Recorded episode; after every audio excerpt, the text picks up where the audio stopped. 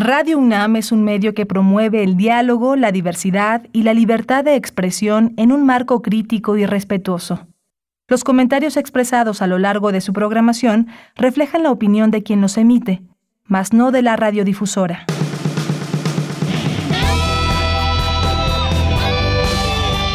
Prisma RU.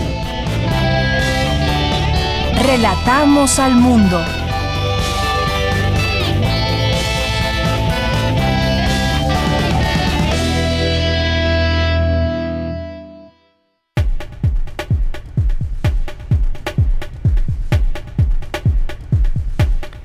Buenas tardes, una de la tarde con cuatro minutos. Sean todas y todos ustedes bienvenidos a este espacio Prisma RU que se transmite como parte de la programación de Radio UNAM. Y este jueves, hoy, se conmemora el Día Internacional de la Eliminación de la Violencia contra la Mujer, proclamado así por la Asamblea General de las Naciones Unidas como un día de sensibilización y denuncia sobre la violencia contra las mujeres en el mundo. Eh, la violencia contra las mujeres, como sabemos, ha continuado hasta nuestros días, pese a muchas luchas, muchos llamados, muchas, muchas eh, conciencia que se ha generado y sensibilización sobre este tema.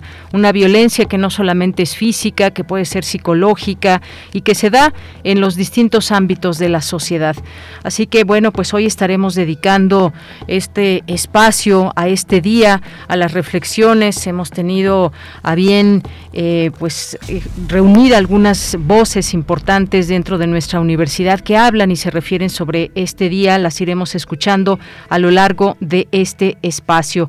Y bueno, pues también hay que recordar que la ONU emitió eh, una resolución que habla de esta problemática es la Declaración sobre la Eliminación de la Violencia contra la Mujer, sentando las bases para un futuro libre de violencia de género. Pero todo esto tiene que pasar a la acción y tiene que pasar desde la conciencia hasta los hechos para que finalmente en algún momento se tenga una vida libre de violencia y eliminar todas las formas de violencia contra la mujer. Bien, pues este día, como les digo, tendremos algunas voces universitarias que se refieran a ello. Y vamos a hablar también de distintos temas aquí en las charlas, en las conversaciones que tenemos todos los días a través de estas frecuencias 96.1 de FM y 860 de AM.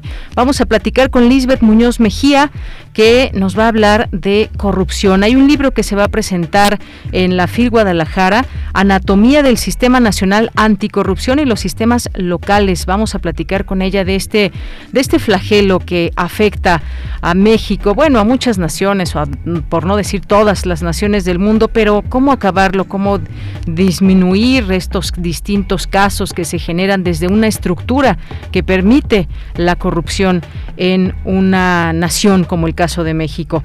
Y vamos a tener también una invitación, ya empiezan por ahí las pastorelas, las invitaciones, y bueno, vamos a tener aquí a Mariana Brito, que es actriz y directora de la pastorela de teatro Císcale, Císcale, Diablo Panzón, así que no se la pierdan. Vamos a tener también ya en nuestra segunda hora, vamos a platicar sobre la violencia contra las mujeres en la música, más allá del reggaetón que pues llegó ya a últimas fechas, pero hay, hay una serie de, de canciones y, y, pues bueno, que han atentado, han atentado contra las mujeres en su letra. Vamos a platicar del tema con con la profesora Jimena Giselle Caballero Contreras, que es académica de la Facultad de Ciencias Políticas y Sociales de la UNAM.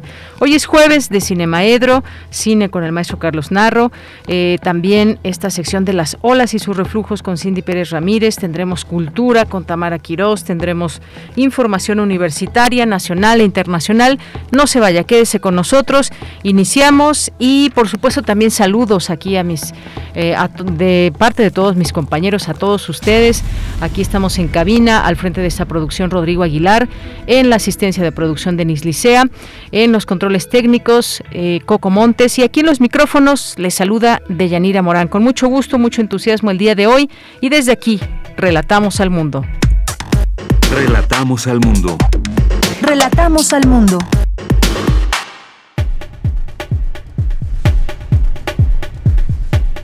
En la información, en resumen, en la información universitaria, en el marco del Día Internacional de la Eliminación de la Violencia contra las Mujeres, la UNAM y la Red de Macrouniversidades de América Latina y el Caribe firman la Declaración de Tolerancia Cero a la Violencia de Género en las universidades. La universidad no se ha detenido frente a la COVID-19. Todo su esfuerzo realizado en este lapso se podrá conocer a través de la exposición Saber para cuidar la UNAM frente a la pandemia inauguran el primer Congreso Internacional sobre Justicia Universitaria, Género y Derechos Humanos. En la información nacional, Nadine Gassman, presidenta del Instituto Nacional de las Mujeres, reconoció que erradicar la violencia de género en México es una asignatura pendiente. Por su parte, la jefa de gobierno, Claudia Sheinbaum, aseguró que la alerta de violencia ha disminuido la incidencia delictiva contra las mujeres en la capital del país. El presidente Andrés Manuel López Obrador presentó el plan de apoyo a Zacatecas para hacer frente a la violencia e inseguridad en el Estado. El Producto Interno Bruto retrocedió un punto ciento entre julio y septiembre, dos décimas mayor al dato preliminar del punto ciento difundido por el INEGI el pasado 29 de octubre. Y las noticias internacionales detectan nueva variante de COVID con múltiples mutaciones en Sudáfrica. La nueva variante identificada como B.1.1.529 ha despertado preocupación entre especialistas. Hasta ahora se han confirmado casos de esta variante en Sudáfrica y en Hong Kong. Hoy en la UNAM, ¿qué hacer y a dónde ir? Te recomendamos la serie Al compás de la letra, revista radiofónica literaria bajo la conducción de María Ángeles Comezaña, cuyo objetivo es fomentar la lectura e incentivar la imaginación. Cada emisión se construye a partir de una palabra que nos conduce por textos, poemas y personajes alusivos a dicho concepto. El poeta invitado elige su propia palabra, que se convierte en una ruta que nos permite descubrir diferentes posibilidades creativas. Hoy, el término país guía la ruta de la palabra y la invitada será Odette Alonso, poeta y narradora cubana que reside en México desde 1992. La serie Al compás de la letra se transmite todos los jueves a las 18 horas por nuestras frecuencias 96.1 de FM, 860 de AM y en línea www.radio.unam.mx. En el marco del Día Internacional de la Eliminación de la Violencia contra la Mujer, la Dirección General de Divulgación de la Ciencia de la UNAM organiza la charla La violencia contra las mujeres durante la pandemia, a cargo de la doctora Elba Rivera, investigadora y académica de la Benemérita Universidad Autónoma de Puebla. Conéctate hoy, en punto de las 17 horas, a la cuenta oficial de Facebook de la Dirección General de Divulgación de la Ciencia de la UNAM, el Universum y el Museo de la Luz.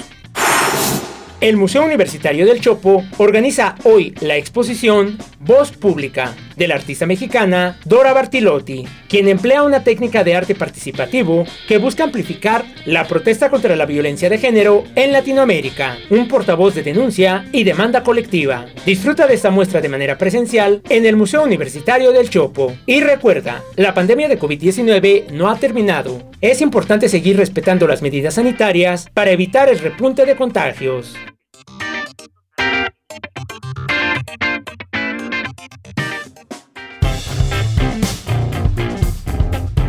Campus RU. Bien, una de la tarde con 12 minutos y les comentaba al inicio, vamos a tener algunas voces de nuestra universidad, de mujeres que eh, tienen un mensaje que decirnos hoy en este Día Mundial de la Eliminación de la Violencia contra la Mujer. Vamos a iniciar con las palabras de la doctora Marisa Belaustegui Goitia, directora del Centro de Investigaciones y Estudios de Género.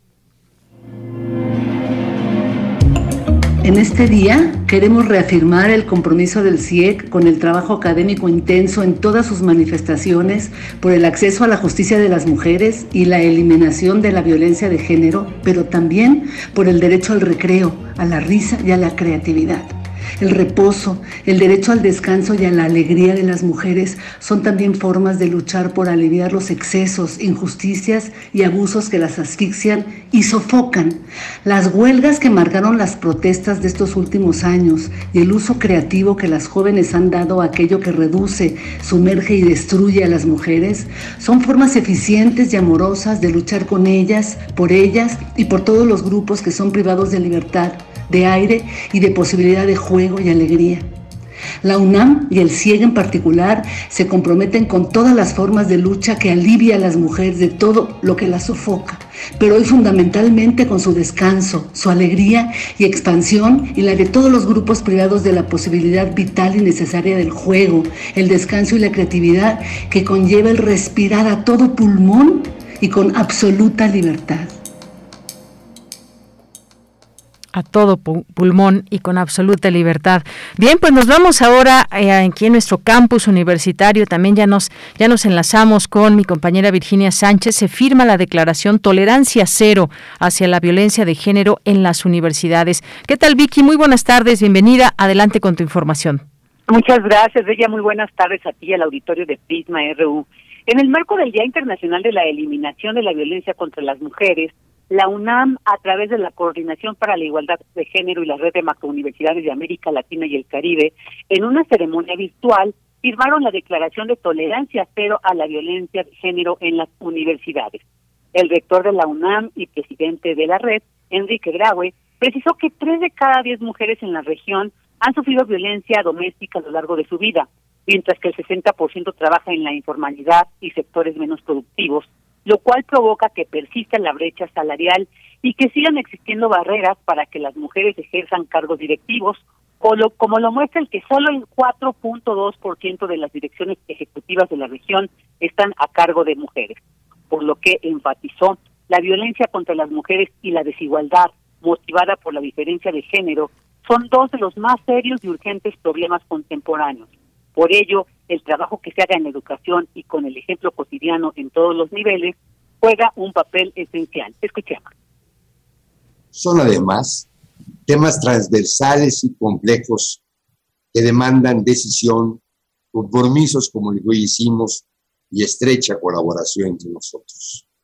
Y creo que todos estamos conscientes del poder transformador que tienen las instituciones de educación superior y de la influencia que ejercen en millones de personas.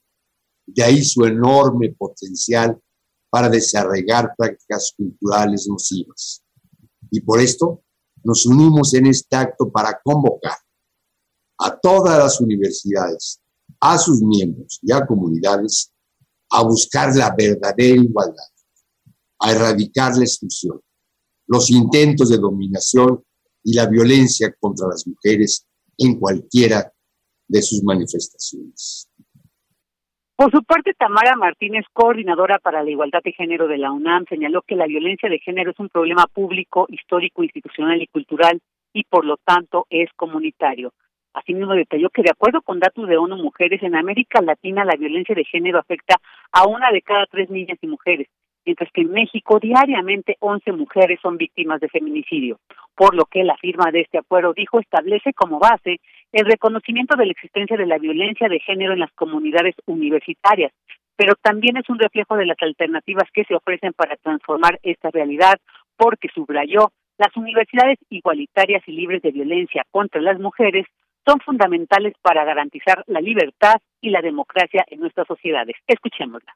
Es necesario decirle a nuestras comunidades que las estamos escuchando, que sus propuestas son importantes para atender este flagelo que es la violencia de género. Hoy les decimos a las personas agresoras que en nuestras universidades no se tolera la violencia de género, ni ningún tipo de violencia. Les hablamos a las personas en situación de víctima que no están solas y que trabajamos constantemente para buscar y mejorar los mecanismos que permitan tener comunidades libres de violencia. Este es un momento en el cual las mujeres podemos enunciarnos con declaraciones y pronunciamientos para ejercer tal tensión que potencialice a profundidad esa transformación tan esperada. Y como parte de esta ceremonia y firma del acuerdo, también se presentó la conferencia magistral Tareas de las Universidades en la Construcción de Equidad de Género, a cargo de la doctora Dolly Montoya, rectora de la Universidad Nacional de Colombia, quien señaló que la violencia hacia las mujeres es una degradación de lo humano. Por ello, la importancia de trabajar desde las universidades en la defensa de los derechos de la mujer. Escuchemos. La violencia hacia las mujeres es una degradación de lo humano, un retroceso enorme en el progreso hacia la realización de proyecto de hacer más amable la vida en comunidad, la evidencia de una grave deuda histórica. Hoy como universidades debemos trabajar en la defensa de los derechos de la mujer y para garantizar su participación en las diferentes esferas de la vida social por el bien de la democracia. Y bueno, pues entre las nueve líneas de acción a fortalecer que integra esta declaratoria de tolerancia cero a la violencia de género en las universidades se encuentra el reforzar la prevención de la violencia a través de la sensibilización y capacitación, generar campañas de difusión para la eliminación de estereotipos de género, fomentar la cultura de la denuncia, crear políticas para la prevención, atención, sanción y erradicación de todos los tipos de violencia de género homologadas a las normativas nacionales e internacionales, así como transversalizar la perspectiva de la igualdad de género en planes y programas de estudio, entre otras líneas de acción. De ella, este es el reporte.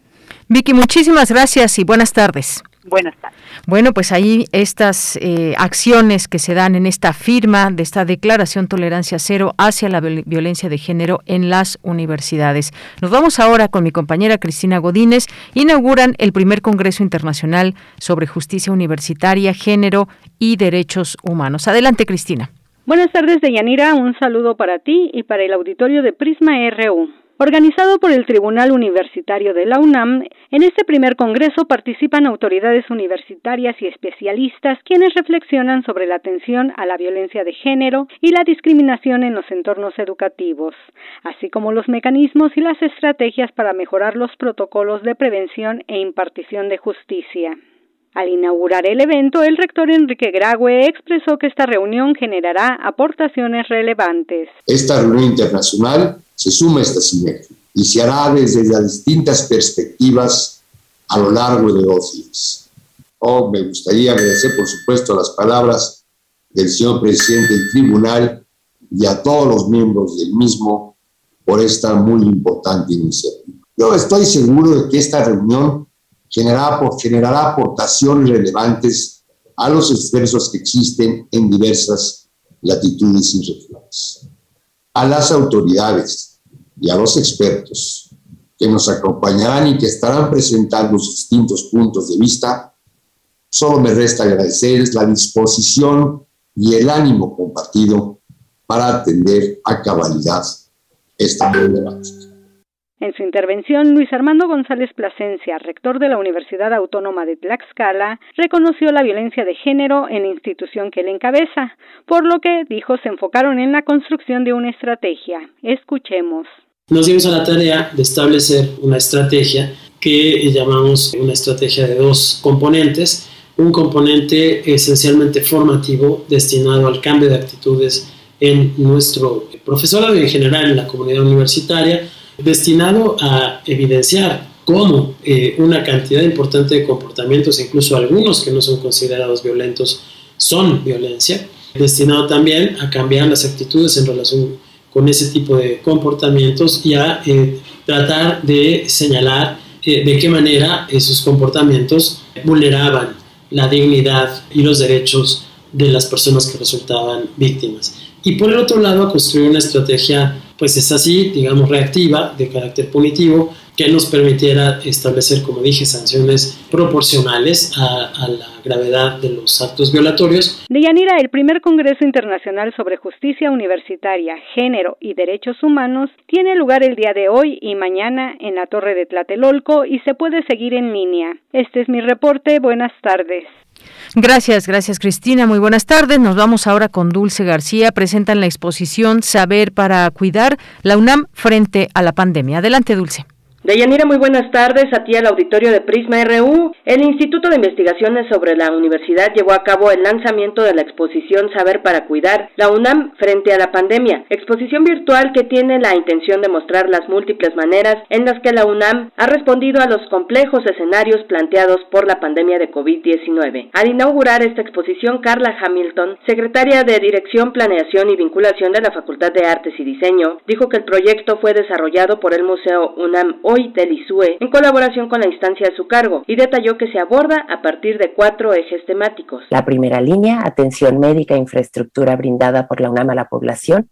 La ciencia no hace cuarentena, investigaciones y proyectos aportadores desde diferentes áreas de conocimiento y la escuela entró hasta la cocina, experiencias de enseñanza y aprendizaje durante la contingencia. Y por último, el cuarto núcleo, remedio para el confinamiento, procesos de arte y cultura generados en la UNAM desde la distancia. Podrán acceder a la muestra virtual a través del portal Museo UNAMOY. Por su parte, el doctor Hugo Casanova, director del Instituto de Investigaciones sobre la Universidad, dijo que la exposición es un esfuerzo que busca dar cuenta de las tareas realizadas por la UNAM a lo largo de más de 20 meses de enfrentar la pandemia de COVID-19. Saber para cuidar no es solamente el título de una exposición, es un concepto que busca dar cuenta de cómo el conocimiento está al servicio de todas y todos nosotros y cómo el saber se ha constituido en una verdadera frontera ante el flagelo que nos ha aquejado. En saber para cuidar tendremos la presencia de diferentes actores universitarios, de diferentes personalidades, pero sobre todo de la comunidad universitaria, haciendo colectividad para enfrentar un problema colectivo. De Yanira Auditorio de Prisma RU, esta exposición ha sido planeada de forma virtual, pero tendrá también una versión presencial en el Museo UNAMOY. Para más información pueden consultar las redes sociales de dicho museo. Esta es la información. Muy buenas tardes. Gracias, gracias eh, Dulce García, muy buenas tardes. Y vamos a escuchar ahora a la escritora, ensayista, crítica literaria, académica, miembro del número eh, de la Academia Mexicana de la Lengua, Margot Glantz. Buenos días, soy Margot Glantz. Quisiera decir algo en el Día Internacional de la Violencia contra la Mujer. Parecería mentira, pero es así. Desde siempre las mujeres tienen que pelear para conseguir sus derechos. Uno de esos derechos es evitar que las violenten, tanto a las niñas como la violencia doméstica, como en la vida cotidiana, como en, el lenguaje, etcétera, etcétera. Es decir, parecería que ya hemos ganado muchísimo, pero las últimas eh, noticias que vemos en todas partes, por ejemplo en Chile, en donde se piensa eliminar el voto a las mujeres, en donde se dice que el feminismo es una ideología eh, negativa, eh, vemos cómo, francamente, Simón de Beauvoir tenía razón, cualquier cambio político, social, cultural, etcétera, atentará siempre contra las mujeres y contra su cuerpo, porque no quiere nunca permitir que las mujeres tengan poder y dispongan de su propio cuerpo. Porque tu opinión es importante, síguenos en nuestras redes sociales, en Facebook como Prisma RU y en Twitter como arroba PrismaRU. Nacional RU.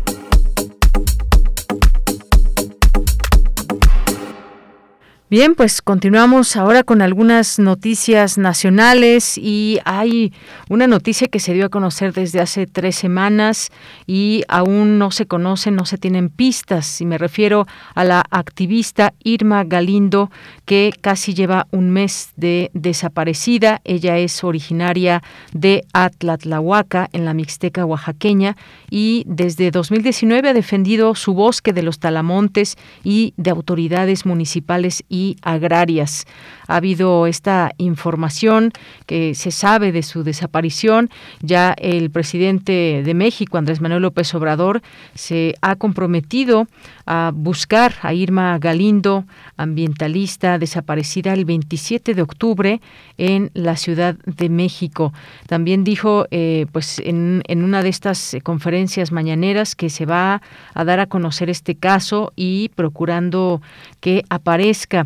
De acuerdo con la red de defensa Defensoras de México, Irma, mujer de 41 años y defensora de los bosques en la Mixteca oaxaqueña, recientemente había comenzado a recibir seguridad del mecanismo de protección a defensores de los derechos humanos y periodistas. Hasta hace unos días, el pasado domingo 21 de noviembre, la Comisión de Búsqueda de Personas de la Ciudad de México emitió una ficha de localización. Eh, la activista es originaria, como decía, de Atlatlahuaca, en la Mixteca oaxaqueña, y pues bueno, eh, tiempo después también su comunidad fue atacada por un grupo de personas armadas y por estos hechos hay cuatro personas desaparecidas, más de 100 casas calcinadas. Eh, Lucía Lagunes, quien es integrante del Consejo Consultivo del mecanismo, señaló su preocupación por la desaparición del ambientalista y expresó que hace una semana solicitó a la Comisión Ejecutiva Nacional del mecanismo que informe sobre las acciones a seguir para la búsqueda de Irma, pero pues no se ha tenido respuesta. Ahora se clama, queremos a Irma con vida, es lo que exige la defensora de los derechos humanos de las mujeres. Ella, como otros defensores más, desde que supieron de su desaparición, han expresado su preocupación por la falta de información oficial. Esta información que leo del portal de Aristegui Noticias dice que este mecanismo debe garantizar la vida de las defensoras, además de incorporar las acciones con perspectiva de género y acorde a las realidades de eh, esta región. Bueno, pues ahí queda pues este tema abierto, pendiente todavía, se espera que regrese, se sepa algo pronto de esta activista. En otra información, pues la violencia que sigue en algunas partes de nuestro país y uno de estos estados ha sido Zacatecas. Eh, el presidente de México estuvo ahí y en la eh, pues en estas circunstancias de violencia que hay, pues habla de este inicio de este apoyo social y militar que va a rescatar a Zacatecas. Eh, es lo que ha mencionado el presidente, que acudió para dejarle al pueblo y al gobernador David Monreal su apoyo permanente y total. Dice que van a estar pendientes, que van a estar eh, yendo a Zacatecas, recorriendo, apoyando al pueblo, también expresarle al gobernador que no está solo. Pues esperemos que haya una buena coordinación y sobre todo, como en otros estados que llegan gobernadores, se van y vienen gobernadores, pero dejan a los estados con las arcas vacías o con pocos elementos para decir que han logrado hacer cosas en el tema de la seguridad, sobre todo cuando pues la gente se preocupa, un estado que se torna violento o algunas de sus zonas es sin duda algo de preocupación, siempre debe ser de preocupación y de atención por parte de las autoridades a las que les corresponda. Bien, hoy el presidente dice que proteger a las mujeres no es un compromiso, eh, es un compromiso, no una moda, es lo que dice el presidente. Proteger a las mujeres es un compromiso, no una moda. Eh, pues es del, de protegerlas, no, no dejarlas en el desamparo. Eh, reafirmamos, dijo, nuestras convicciones porque durante mucho tiempo nos hemos dedicado a defender a los humildes, a los desprotegidos, a las mujeres, a las viudas, a los huérfanos.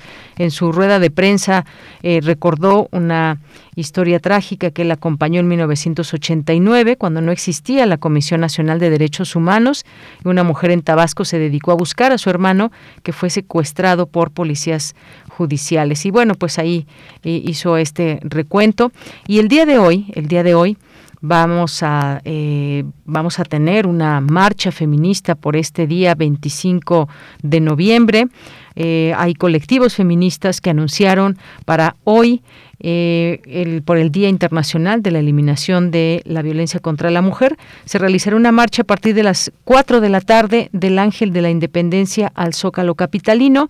El motivo de esta mega marcha es exigir a las autoridades la erradicación de la violencia en contra de la mujer, por lo que pidieron a las autoridades capitalinas permitirles libre manifestación en las calles de la capital. Y estaremos atentos a, y atentas a esta marcha que han organizado estos distintos colectivos de mujeres. Las organizadoras del evento recordaron también que las marchas para defender los derechos contra las mujeres se han criminalizado y el ejemplo más claro es cuando las manifestantes de Cancún fueron reprimidas a balazos por parte de policías. Bien, pues estaremos atentas a esta, a esta marcha el día de hoy. Una con 32 minutos. Prisma RU. Relatamos al mundo. Bien, continuamos y nos vamos ahora con este tema, el tema de la corrupción. Hay un libro que se va a presentar, Anatomía del Sistema Nacional Anticorrupción y los sistemas locales, eh, por parte del Centro Universitario de Estudios Jurídicos. Y tengo la línea telefónica, le agradezco mucho, nos tome esta llamada a Lisbeth Muñoz Mejía, que es magistrada especializada en responsabilidades administrativas, académica en la Facultad de Derecho. ¿Qué tal, eh, doctora Lisbeth? Muy buenas tardes, bienvenida. Hola, ¿qué tal? Muy buenas tardes, Deyanira. Muchas gracias por la invitación a programa. Pues gracias por estar con nosotros y como sabemos, pues la corrupción es un fenómeno que afecta de manera global, es eh, quizás definible como un modo particular de ejercer influencia cuando se abusa del poder eh, conferido para fines eh, colectivos, pero en beneficio de intereses privados. Y una y otra vez hemos visto cómo desde pues distintas órdenes de gobierno se ha hecho mal uso de ya sea de recursos, de desviado recursos y todo esto que confluye en la corrupción. Este libro que además será presentado en la FIL Guadalajara, me gustaría que nos platicara un poco sobre ello porque habla de los sistemas locales y cómo, cómo es que empieza esta corrupción, cómo se empieza a dar y cómo se genera pues toda esta maraña que de pronto vemos en miles de millones de pesos que pueden ser desviados o pueden ser hurtados por parte de las personas que tienen a su cargo velar por esos dineros públicos que lleguen a quien más se necesite. ¿Cómo se puede explicar hoy en día la corrupción desde esta mirada de, del sistema local, Lisbeth? Muchísimas gracias nuevamente, Deyanire, gracias al auditorio. Eh, pues sí, efectivamente vamos a presentar este libro, Anatomía del Sistema Nacional Anticorrupción y los Sistemas Locales. Eh, precisamente, se, bueno, la iniciativa de elaborar el libro fue porque a partir del año 2015 México cuenta con un nuevo sistema para tratar de combatir y de abatir la corrupción, que como bien lo mencionabas, es un fenómeno que conlleva la alteración negativa de las instituciones y que tiene un efecto eh, que genera un mal desempeño de gobierno, que no cumple los principios de actuación que han sido impuestos por el marco normativo, que no cumple de forma correcta su función y que implica un deterioro en las condiciones de vida de la población. Sin embargo, también nos hemos percatado en estos análisis de cómo se genera el fenómeno de la corrupción, que es un problema socialmente aceptado y tolerado y que ha llevado al desarrollo de una cultura de la impunidad ante este tipo de prácticas y en donde encontramos una problemática adicional en el combate a la corrupción como la falta de elementos objetivos de medición de los efectos.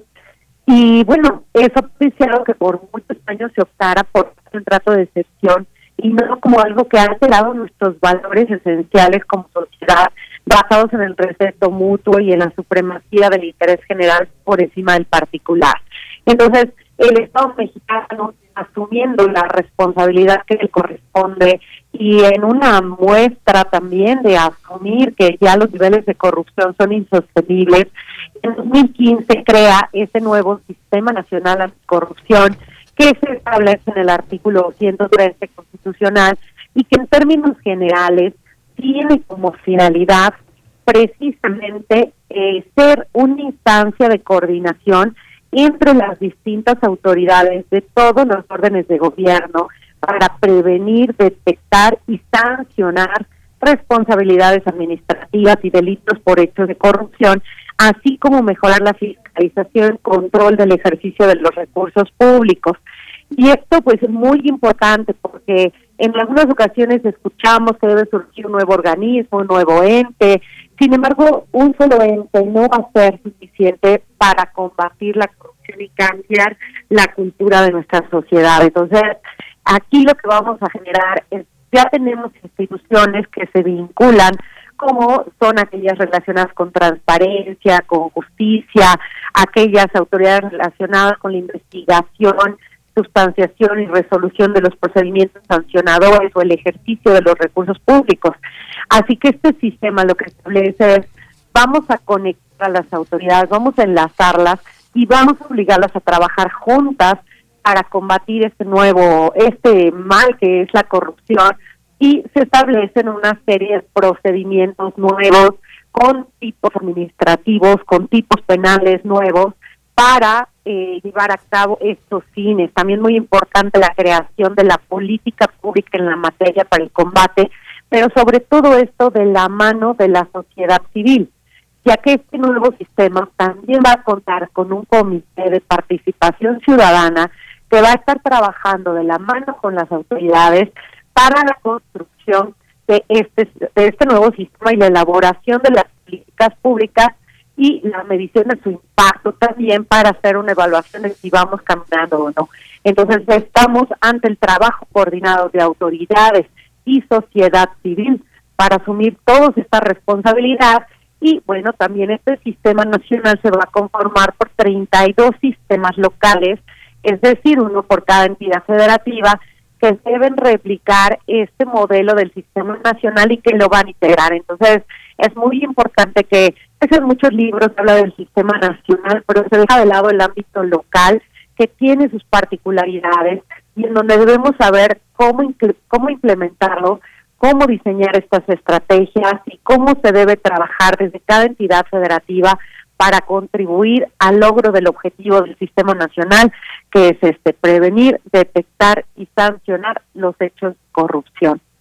Bien, y es que en todo esto nos vienen a la mente distintas reflexiones. Por ejemplo, eh, hay todo un sistema que pues estaría eh, adecuado desde lo local para pues eh, tener claridad en los recursos y de pronto pues cómo es que se pueden burlar todos estos burlar todos estos sistemas, estos esquemas para prevenir, para investigar, sancionar, porque pese a que existe todavía se da esta corrupción. Digo, lo mejor sería y todo iniciaría desde ahí que todas las personas ligadas al, a los gobiernos pues fueran personas honestas y de esta manera no tendríamos estos problemas, pero hay que hacer este todo este diseño, digamos, todos esos esquemas de prevención, de investigación, de sancionar, porque de pronto eh, estoy segura que en muchas ocasiones se han sabido que, que, se dejan las arcas vacías, por ejemplo, en un cambio de gobierno, pero no se da un seguimiento, no se sanciona a las personas o a veces esos hechos derivados no llevan a investigaciones y solamente contadas los casos tenemos de eh, que se abren estos expedientes para investigar a distintos funcionarios. ¿Qué tan grande puede ser esta, esta corrupción? Pues ya lo hemos visto, eh, doctora Lisbeth, en, en varios ejemplos que podríamos traer a colación, pero esto digamos que puede todo este sistema nacional anticorrupción puede ir poco a poco eh, delineándose para que cada vez más existan, eh, digamos, candados para que el dinero no se lleve y se haga un mal uso de él? Sí, totalmente, eh, como lo menciona Dianira, se planea a través de la modificación de procedimientos en materia administrativa, en materia eh, penal, en materia de fiscalización y control de gasto público, lograr lograr abatir este mal precisamente a través de vigilar de una manera diferente cómo se está ejerciendo el poder público, qué hacen los servidores públicos. Y bueno, pues ahora tenemos también algo muy importante que es una reclasificación, por ejemplo, de las conductas en las que pueden incurrir los servidores públicos para sancionarlos como faltas graves o no graves. Y también, fíjate que se introduce, tratándose de faltas graves, un nuevo procedimiento en donde la autoridad resolutora ya no va a ser el mismo órgano interno de control o, la auditoría que va a hacer la invitación y la suposición, sino que tratándose de faltas graves, ahora van a ser los tribunales de justicia administrativa que van a determinar si procede sanción a público y en su caso cuál va a ser las sanciones para que sea más imparcial la actividad de las autoridades que van a realizar esta imposición de sanciones, pero también es ah, hay otra situación importante que te comentaba esta relación que se hace de la sociedad civil con gobierno, porque también ahora encontramos en el nuevo diseño que se va a sancionar no solamente a los servidores públicos, sino también a los particulares vinculados con la Comisión de Bueno, pues, sí. solo. Bueno. Sí, es que estábamos teniendo un poquito de problemas para escucharla esta parte última, nada más los últimos segundos. Sí, eh, te decía que ahora también se introduce en el nuevo catálogo de eh, personas sancionables las faltas graves de particulares, ya sea personas físicas o personas morales, entendiendo que en muchas ocasiones la comisión de una conducta indebida de ejercicio de poder pues va de la mano no solamente de un servidor público, sino también de particulares que en muchos casos pues participan, ¿no? Y también cometen acciones indebidas para acceder a beneficios a través del gobierno o acceder también a fondos públicos de manera ilegal. Entonces, en esta nueva ley también ya se va a sancionar a estos particulares, te decía, personas físicas, personas morales, en donde podemos encontrar sanciones que van hasta la disolución de una sociedad. Entonces aquí estamos asumiendo un mayor compromiso para que todos nos responsabilicemos, gobierno, sociedad, y además fíjate que otra cosa que creo que va a ser muy importante es este nuevo esquema de denuncias que se está generando con el sistema nacional, en donde se está privilegiada esta denuncia también para prevenir y para poder detectar con mayor facilidad estos hechos que lesionan a la sociedad en su conjunto y que tú sabes que esta lesión llega a ser tan grave que puede provocar la pérdida de vidas. No solamente es el abuso del poder, el uso de los recursos, sino que hay afectación a derechos humanos y hay afectación a las vidas de las personas por el ejercicio indebido del poder. Entonces, estamos privilegiando estos esquemas de denuncia ciudadana hay un nuevo esquema también en donde en algunas ocasiones puede ser denuncia anónima, hay canales para la denuncia, eh, hay eh, correos, hay eh, teléfonos por internet o un nuevo sistema de alertadores internos y externos de la corrupción también. Y bueno, todo esto en el marco del sistema nacional y todos estos temas también los abordo en el libro, en donde pues de manera general abordamos en el primer capítulo lo que es el Sistema Nacional Anticorrupción, en el segundo capítulo eh, todo el marco legal desde las tres convenciones internacionales en materia anticorrupción que tiene celebrado nuestro país, así como todas las reformas constitucionales en la materia y todas las leyes que fueron reformadas, modificadas o que surgieron en, eh, con este sistema y las particularidades de estos procedimientos que te comento de estas faltas administrativas graves, no graves. También hay algunos cuadros de cuáles son, de cómo se sancionan, de los delitos. Un capítulo tercero abordando eh, marco internacional y algunos ejemplos de combate a la corrupción y ejemplos de éxito de otros países como Singapur, Alemania, Brasil o Colombia. Y eh, el cuarto capítulo que ya se refiere a la implementación de este sistema en el ámbito local, abordando con eso pues todos los aspectos inherentes al sistema y pues esta es la, la propuesta que estamos haciendo y el libro que vamos a presentar en la FIL el próximo primero de diciembre en Guadalajara. Muy bien, pues sí, un libro que nos, nos interesa, nos debe de interesar a todos. Algo que usted mencionaba, con esto termino, doctora Lisbeth, porque tiene que ver con que la participación de la sociedad civil es importante. No es solamente estar señalando, sino que también nosotros preguntemos, señalemos, nos informemos para, eh, porque la corrupción abarca muchas cosas, no solamente tiene que ver con dinero, sino el ejercicio indebido del poder, tráfico de influencias y muchas otras cosas que son parte de todo este núcleo, todo este entramado que es la corrupción. Sí, por supuesto. Pues nuevamente invitarlos a que nos acompañen en la FIL, invitarlos a que adquieran el libro en el Centro Universitario de Estudios Jurídicos en línea y bueno en algunas otras librerías y con pues, el sistema para saber de qué manera podemos involucrarnos, a intentar todos sobre combatir este mal y erradicarlo para tener un México mejor. Muy bien, pues muchas gracias, doctora Lisbeth Muñoz Mejía, magistrada especializada en responsabilidades administrativas y académica en la Facultad de Derecho. Muy buenas tardes, gracias. Hasta luego. Sí, mm, que esté muy bien. Bueno, ahí ya se nos corta un poquito la llamada. Vamos a ir ahora a estas a las palabras de la maestra Leticia Cano, maestra investigadora feminista, exdirectora de la Escuela Nacional de Trabajo Social.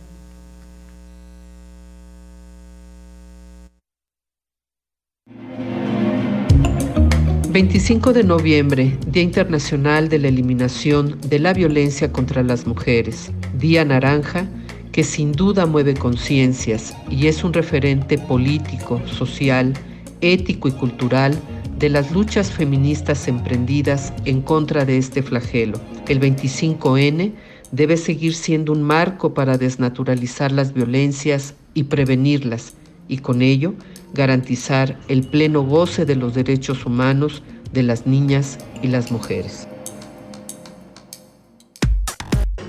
Prisma RU. Relatamos al mundo. Nos vamos a ver ahora con esta invitación que nos deja Dulce Wet.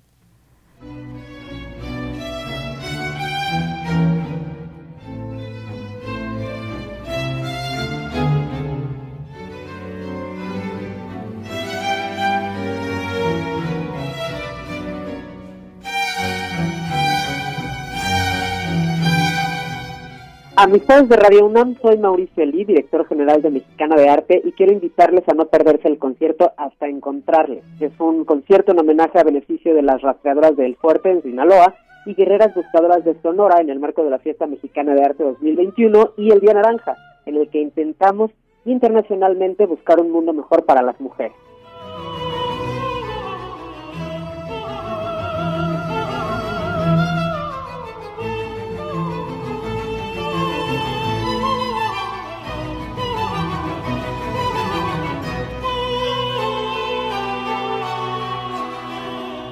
Los boletos ya están en Ticketmaster y taquillas del recinto, ubicado en Donceles 36, en el centro histórico de la Ciudad de México, y van de los 100 a los 500 pesos mexicanos, que, recuerda, se convertirán en apoyo para que estos colectivos sigan la búsqueda hasta encontrarlos.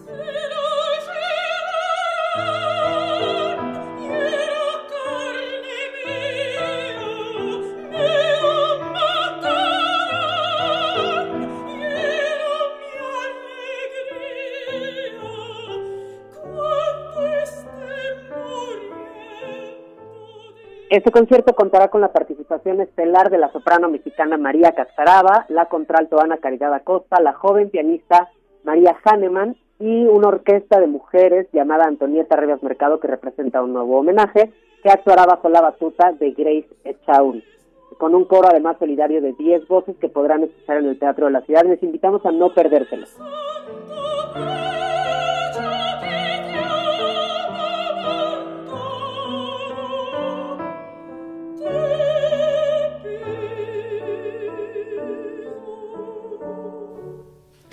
Bien, estamos aquí con transmitiendo en vivo desde las instalaciones de Radio UNAM. Gracias a Dulce Wet por esta invitación.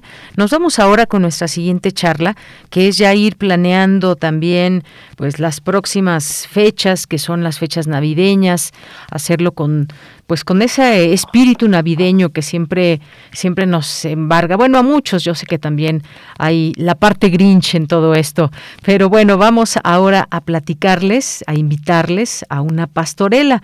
Más hay que recordar eh, pues el significado de estas pastorelas y la época navideña que ya va comenzando poco a poco, ya se asoma y pues eh, la gente comienza a poner sus árboles de Navidad y todo. Todavía nos faltan algunos algunas semanas para algunos algunos ya en diciembre, el primer día ya estrenan su árbol de Navidad y demás. Y pues bueno, en medio de una pandemia, poco a poco hemos estado saliendo para tener también la posibilidad de acudir a algunos, a, algunos eventos, como el caso de las eh, de una pastorela, con todos los cuidados que se requieren. Y para hablarnos e invitarnos de una de estas pastorelas, ya se encuentra con nosotros Mariana Brito, que es actriz y directora de la pastorela Císcale, Císcale, Diablo Panzón. ¿Cómo estás, Mariana Brito? Buenas tardes. Hola, ¿qué tal? Buenas tardes, ¿cómo estás? Qué gusto saludarte. Muy bien, muchas gracias. Pues yo aquí eh, mencionándole a nuestro público que tiene, tienes para nosotros una invitación a una pastorela, recordar que pues bueno, estas representaciones teatrales que normalmente tienen personajes muy específicos de esta época. Cuéntanos, invítanos a esta obra, Mariana. Claro que sí, pues sí, efectivamente nos estamos anticipando un poquito a las fechas eh, navideñas eh, vamos a arrancar este día 29 de noviembre en el Círculo Teatral. Eh, Alberto Estrella y Víctor Carpintero nos abren las puertas de este bello espacio. eh, que desafortunadamente en el temblor del 17, de 2017, pues tuvo que ser derruido, pero ahora con el esfuerzo de todos los que estamos ahí apoyando el teatro y haciendo después de una pandemia nuestro esfuerzo por llevar nuestras puestas en escena, eh, pues estamos en este nuevo nuevo espacio, un círculo teatral, que es una pastorela que tiene ya 50 años de que se estrenó. Se estrenó en 1968, la escribió el maestro Gulevaldo López, y con toda la picardía y con toda eh, la tradición que lleva una pastorela.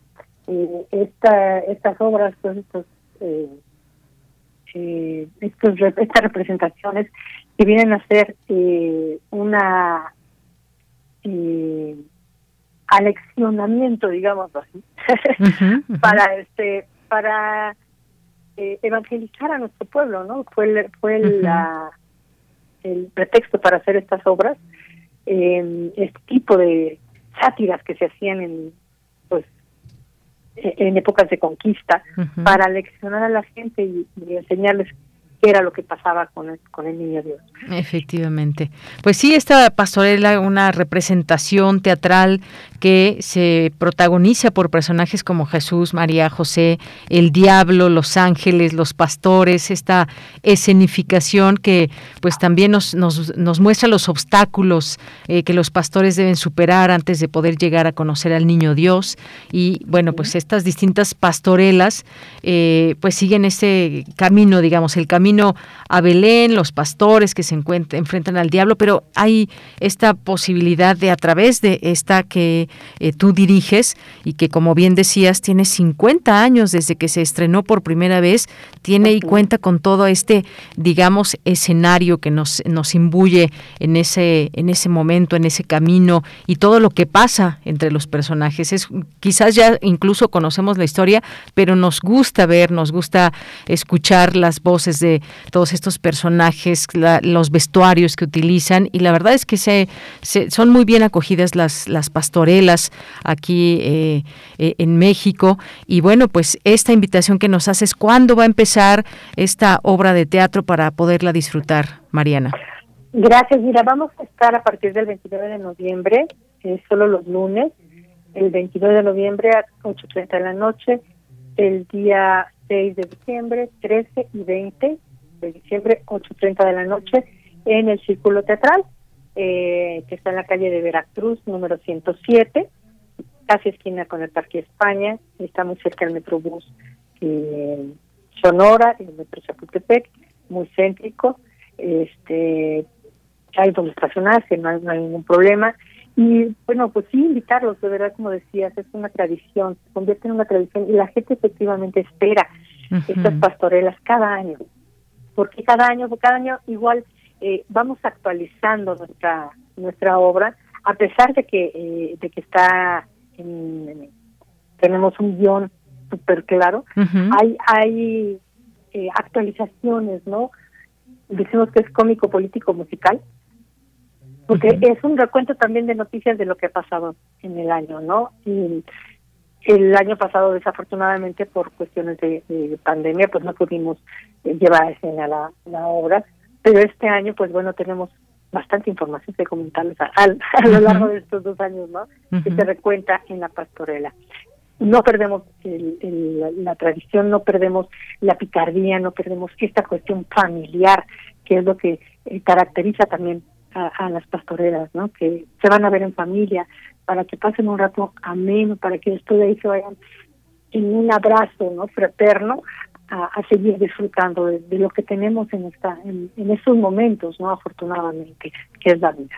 Efectivamente, pues sí. Y fíjate, aquí encontré un dato que, de acuerdo a la investigadora Amparo Rincón, la primera pastorela en México se llevó a cabo en Zapotlán, Jalisco, y fue protagonizada por San Miguel y Lucifer y bueno, pues esta, eh, que la, y también dijo que la pastoral inició en, en el siglo XIX con la obra La Noche Más Venturosa, escrita por José Joaquín Fernández de Lizardi. Fíjate toda esta historia y tradición que tienen las pastorelas y, que han contado con la participación de tantas actrices y actores, el, el uso del lenguaje culto también, porque hay que hablar de lenguaje eh, eh, en una pastorela, Mariana. Sí, esta pastorela está en verso. Eh, nosotros cuidamos mucho también que, no, no se convierta, decimos verso y la, la, gente piensa que puede ser aburrida, para nada. Es muy divertida. Eh, cuidamos que, como dices, el, buen decir también del texto sea este, divertido, sea menos, sea ligero, que la gente no lo sienta, no se dé cuenta de que está viendo una obra en verso. Y eso es un trabajo muy eh, meticuloso, muy divertido también, ¿no? Se convierte en un texto muy, muy divertido. Claro. Y además, bueno, muchas de estas pastorelas que significan en las escuelas, digo, ahora también en este último año y el pasado, pues no ha habido esta posibilidad, pero también se representan, por ejemplo, en las escuelas entre los niños y la verdad es que es muy divertido. ¿Quién no de nosotros ha ido a alguna pastorela y, la ha disfrutado mucho en esta época? Yo pensé que me estaba adelantando la Navidad, pero, pero fíjate que ya está en, en algunos lugares, ya está, vemos eh, Rosca de Reyes, así que pues ya está la vuelta de la esquina la Navidad y queremos adelantarnos con esta invitación. ¿Algo más que nos quieras decir, Mariana, recordarnos lugar, hora, todo para que la gente lo tenga presente? Pues que de verdad vayan a, pasar un buen rato. Es cupo limitado por la misma cuestión de este, protocolos de sanidad. este, estamos restringidos a, a 70 localidades nada más eh, los esperamos, se van a pasar un rato muy divertido, muy ameno y sobre todo esto, ¿no? Creo que recordar lo que tenemos, que es la vida, que es la salud, y transmitirla también a nuestros hijos, ¿no? En un mensaje de amor, en un mensaje de esperanza, que, que cada año en estas fechas como que nos acoge, ¿no? es, eh, un, bienestar para todos. ¿no? Muy bien. Es, salud mental, es salud emocional, se le van a pasar muy divertida, el elenco es maravilloso. Eh, muy muy entregado a su trabajo y pues las puertas del círculo teatral estarán abiertas a, ahí este, en la calle de Veracruz. Todo el todos los días tienen obras es una un espacio que siempre tiene este espectáculos. Muy bien. Y bueno pues ahí estamos estaremos hasta el 20 de diciembre a las 8.30 en el Círculo Teatral. Los esperamos, que van a pasar muy bien. Bueno, pues muchísimas gracias Mariana Brito por estar aquí con nosotros, tú como actriz y directora de esta pastorela Císcale, Císcale, Diablo Panzón. Muchas gracias. Al contrario, gracias a ti y, y los esperamos por allá. Claro que sí, hasta luego. Hasta luego. Continuamos.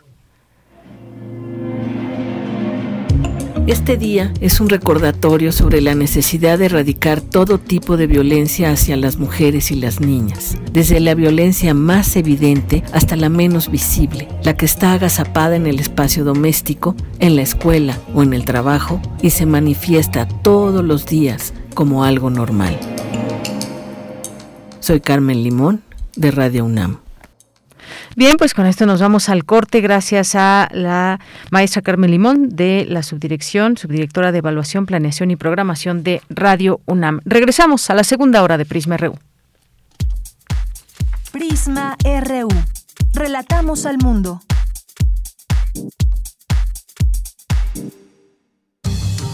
La ciencia que somos. La ciencia que somos. Iberoamérica al aire. Descubre la ciencia que está presente en tu día a día a través de cápsulas, reportajes, entrevistas y reportes en vivo. Viernes de 10 a 11 horas por el 96.1 FM. La ciencia que somos. Iberoamérica al aire. Una coproducción de Radio UNAM y las direcciones de divulgación de la ciencia y de las humanidades. ¡Alto! Esto te interesa. ¿Ya te enteraste que durante todo noviembre podemos dar nuestra opinión sobre el cuidado del planeta, nuestros derechos y nuestro bienestar? Sí, el INE nos invita a participar en la consulta infantil y juvenil 2021. Por primera vez, de forma digital o en las casillas instaladas. Ingresa hoy mismo a consultainfantilyjuvenil.ine.mx. Punto alerta en todo noviembre. Participa y moldea tu futuro. INE. Hace tiempo que la sala Nezahualcóyotl se siente vacía pero este parece un buen momento para recuperar terreno y regresar a los espacios que nos esperaban con los brazos abiertos. La Orquesta Filarmónica de la UNAM vuelve a recibir a su público en la sala Nezahualcóyotl. Consulta el protocolo COVID para asistir a los conciertos en música.unam.mx, diagonal protocolo-COVID, o escúchalos a través de Radio UNAM todos los domingos a las 12 horas. Es bueno estar de vuelta. Radio UNAM, Experiencia Sonora.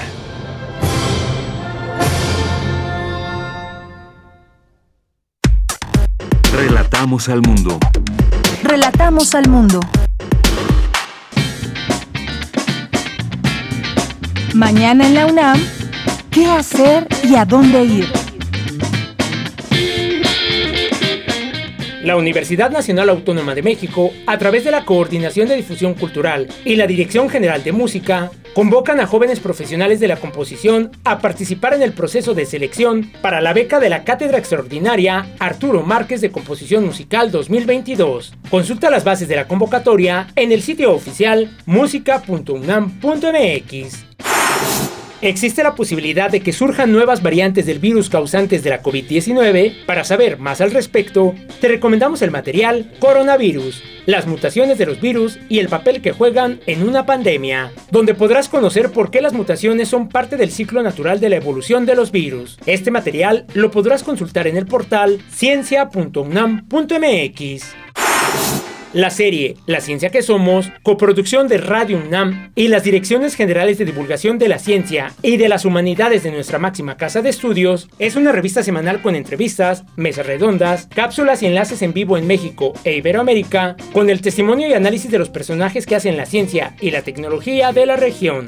Mañana, viernes 26 de noviembre, entre sus secciones el programa ofrece el reporte semanal de la Agencia de Noticias Iberoamericana para la Difusión de la Ciencia y la Tecnología, DICIT, y la colaboración mensual de la Comisión Nacional para el Conocimiento y Uso de la Biodiversidad, CONABIO. En la mesa del día, se revisarán los acuerdos y compromisos que se pactaron en la Conferencia sobre el Cambio Climático, la COP26, que finalizó recientemente. No te pierdas mañana La Ciencia que Somos, en punto de las 10 horas, a través de nuestras frecuencias 96.1 de FM, 860 de AM y en línea www.radio.unam.mx. Disfruta de nuestra programación sonora y recuerda, si ya recibiste la vacuna contra la COVID-19, aún debes continuar con las medidas sanitarias para evitar un contagio.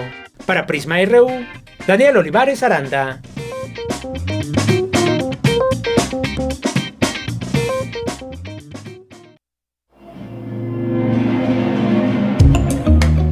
En la actualidad, diferentes son las violencias que se padecen por el hecho de ser mujer. En nuestro país, durante el primer semestre del año se registró un feminicidio cada 31 horas.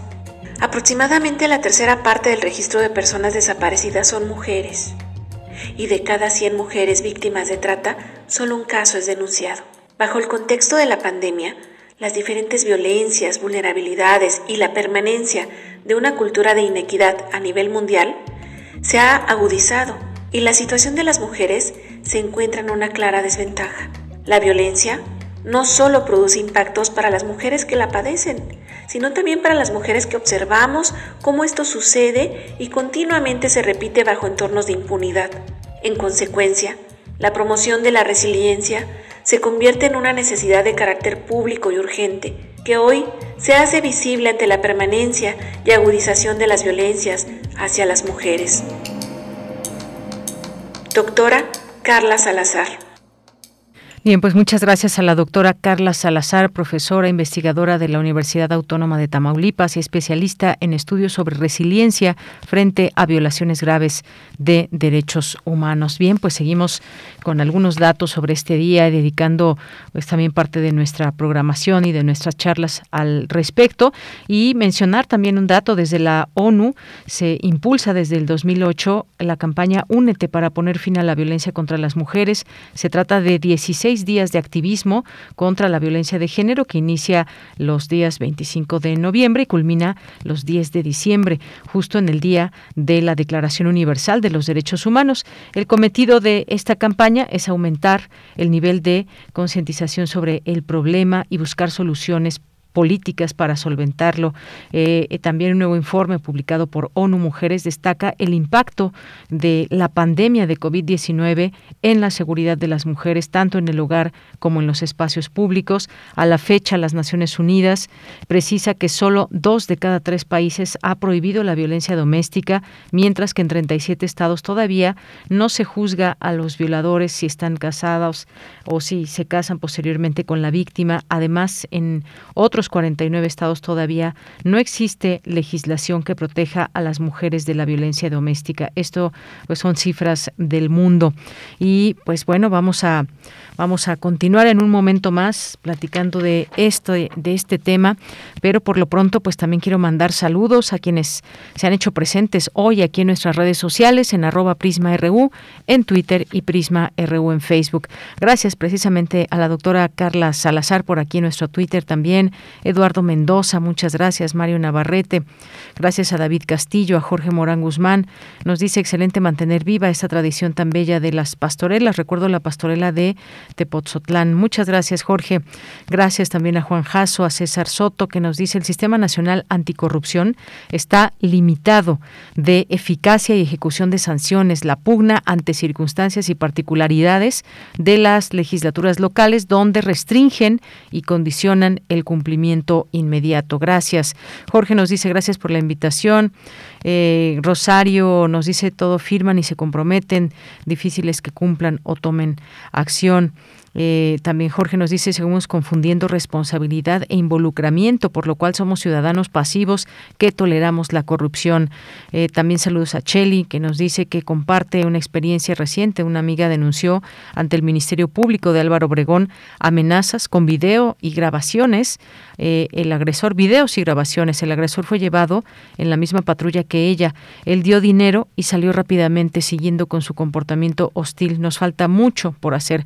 Efectivamente, si pudiéramos traer aquí todos los casos eh, de las denuncias de mujeres que, eh, que van y denuncian, se atreven a hacer esta denuncia porque muchas veces están amenazadas y muchas veces ni siquiera pueden llegar a denunciar. Si juntáramos todas serían cientos, quizás miles de casos en todo esto. ¿Cómo cambiarlo? Pues sí, nos falta mucho, mucho por hacer. Gracias, Cheli, por compartirlo. Jorge nos dice, en los sistemas de gestión se requiere establecer controles, contraloría, después revisar continuo y permanentemente el cumplimiento de controles, pero si se exageran los controles se entorpece el trabajo. Entendemos el punto medio, pues esa es la cuestión en el tema de la corrupción todos estos entramados nos van llevando por una serie de situaciones que si tuviéramos esa, eh, esa honestidad no tendríamos que pasar por todo ello. Sin embargo, pues desafortunadamente no es así y tiene que haber candados, tiene que haber eh, pues un claro manejo de los distintos recursos y cuestiones que tienen que ver con pues las personas que tienen a su cargo eh, durante un periodo el poder, digamos. Gracias también a Mario Navarrete, aquí escuchándonos de, desde alguna calle, una iglesia aquí en la Ciudad de México, bueno, una fuente que nos aparece ahí, será por Coyoacán. Bueno, no, no alcanzo a distinguir por dónde es, pero muchas gracias por este video, Mario Navarrete. Jorge nos dice la misoginia creciente acompaña la desaparición de valores y principios. La familia nuclear está desapareciendo, como lo predijo Alvin Toffler. Muchas gracias. Gracias también a nuestros amigos de teatros de la Ciudad de México, a Jorge Fra también, a Luis García, nos dice Día Internacional de la Eliminación de la Violencia contra la Mujer y bueno, pues haciendo haciendo eco sobre esta invitación que nos dejaba Dulce Wet. Muchísimas gracias. Salvador Medina también, gracias por estar por aquí presente y gracias a todos los que se sumen, como Rosario Durán, también aquí atenta a la programación. Muchísimas gracias a nuestros amigos de Humanidades, también muchísimas gracias a Guerrero y a todos los presentes. Patricia León también aquí, Héctor Fabio Zamudio también, muchas gracias aquí por lo que nos envían. Dice, años compartiendo a muchos gobiernos y autoridades y medios y han sido indiferentes eh, ni un RT es más fácil que les crean a ellos que a mí. Y bueno, desde, desde Colombia, Bogotá, Colombia. Muchas gracias. Gracias a, eh, a quien, a San Alvarado, muchas gracias. Y gracias a los que se vayan sumando, arroba Prisma RU es nuestro Twitter y Prisma RU en Facebook, así nos encuentran. Adriana Aguilar también, muchas gracias. Y nos vamos ahora a la siguiente información, que es la sección de las olas y sus reflujos con Cindy Pérez Ramírez, porque entre enero y septiembre de 2015, son estos datos duros que nos eh, abren la posibilidad de comprender este problema de muertes y feminicidios. En México, en 2015, se registraban unas 298 muertes de mujeres consideradas como feminicidio, mientras que en el mismo periodo de ese 2021 la cifra llegó a 736. En el marco del Día Internacional de la Eliminación de la Violencia contra la Mujer en las olas y sus reflujos, mi compañera Cindy Pérez Ramírez analiza este fenómeno con la participación de Sonia Frías del Centro Regional de Investigaciones Multidisciplinarias de la UNAM. Adelante. Las olas, y sus reflujos.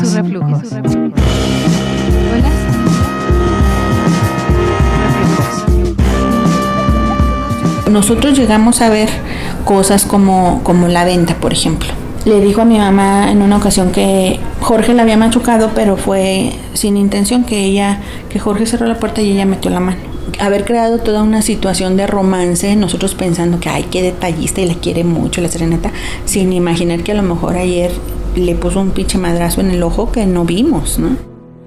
Basta no abrir los labios para no protestar cuando alguno te empuje porque o no quiso herirte o no pudo evitarlo o Dios está probando el temple de tu alma. Fragmento de Lecciones de Cosas de Rosario Castellanos. Bienvenidas y bienvenidos a una emisión más de Las olas y sus reflujos. En el marco del Día Internacional para la Erradicación de la Violencia contra las Mujeres, hoy escucharemos una conversación con Sonia Frías, doctora en sociología, investigadora del Centro Regional de Investigaciones Multidisciplinarias de la UNAM. ¿Qué es la violencia contra la mujer? Que te golpeen, es violencia. Que te violen es violencia. Que te insulten y menosprecien es violencia.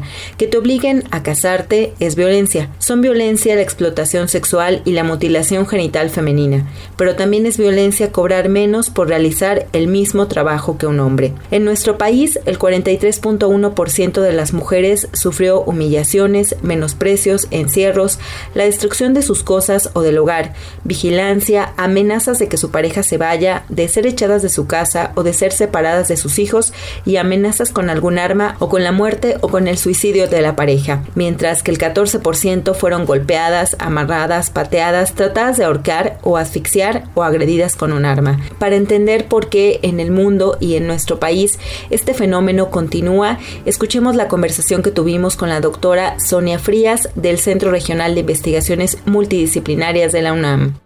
Muchísimas gracias, doctora Frías, por contestar nuestra llamada. Me gustaría iniciar con la pregunta, ¿cuál es el origen de la violencia contra las mujeres, doctora? Pues el origen de la violencia en contra de las mujeres, niñas y adolescentes, pues es la desigualdad socialmente construida entre hombres y mujeres, que está fundamentada en determinadas creencias sobre roles y estereotipos de género. Este sistema de desigualdad patriarcado pues acaba permeando todas las esferas de la vida. La desigualdad más extrema se acaba materializando en violencia. ¿Qué formas específicas de violencia sufren las mujeres a diferencia de los hombres?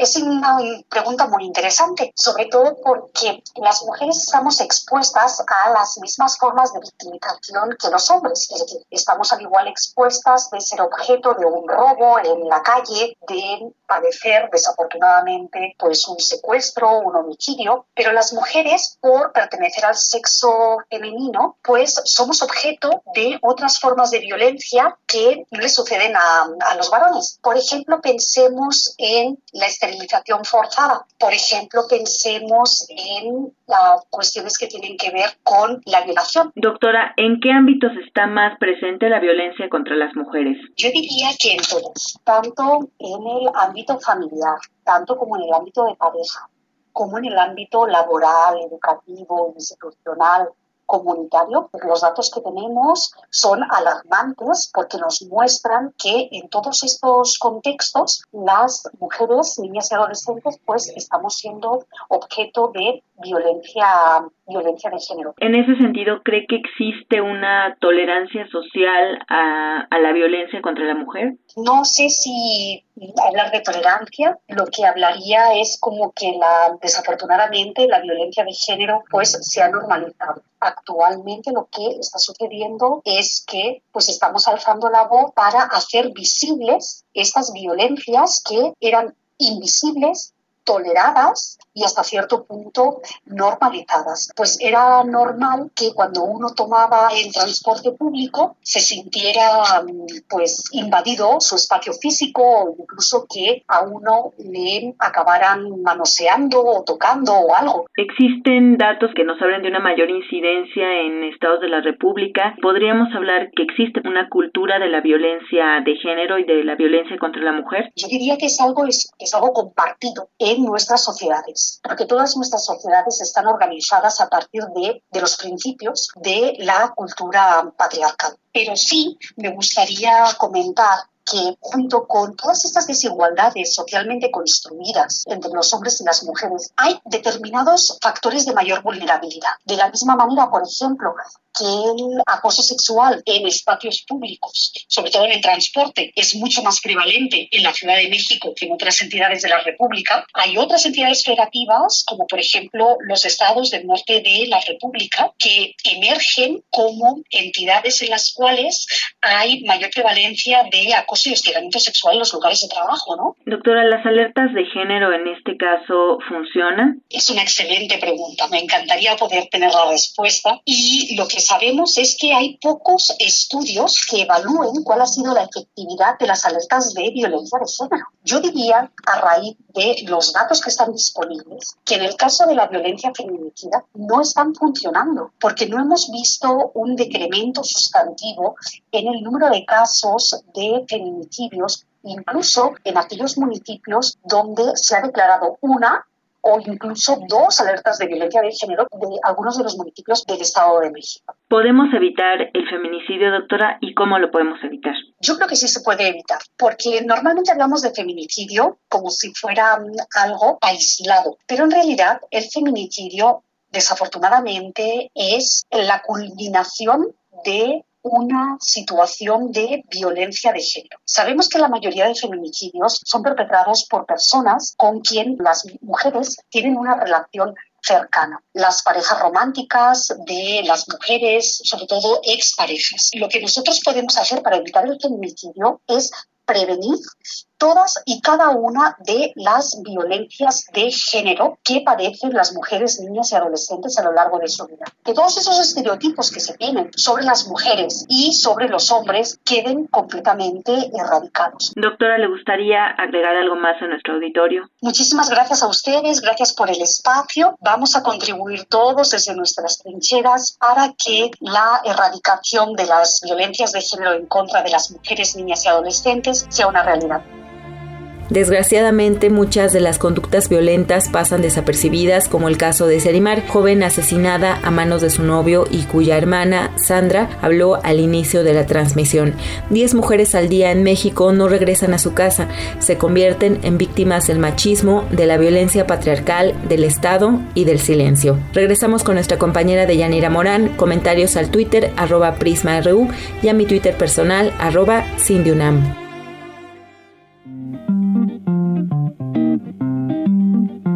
Las olas, y sus reflujos.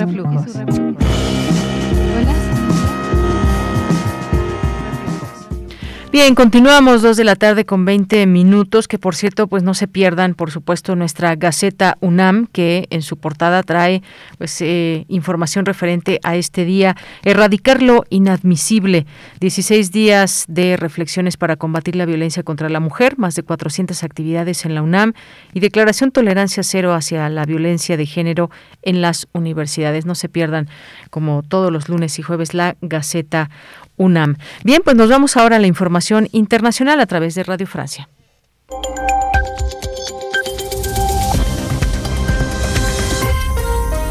Bienvenidos a este flash informativo de Radio Francia Internacional. Vanessa Leutron en los controles. Hoy es jueves 25 de noviembre, 3 de la tarde en París. Vamos ya con las noticias.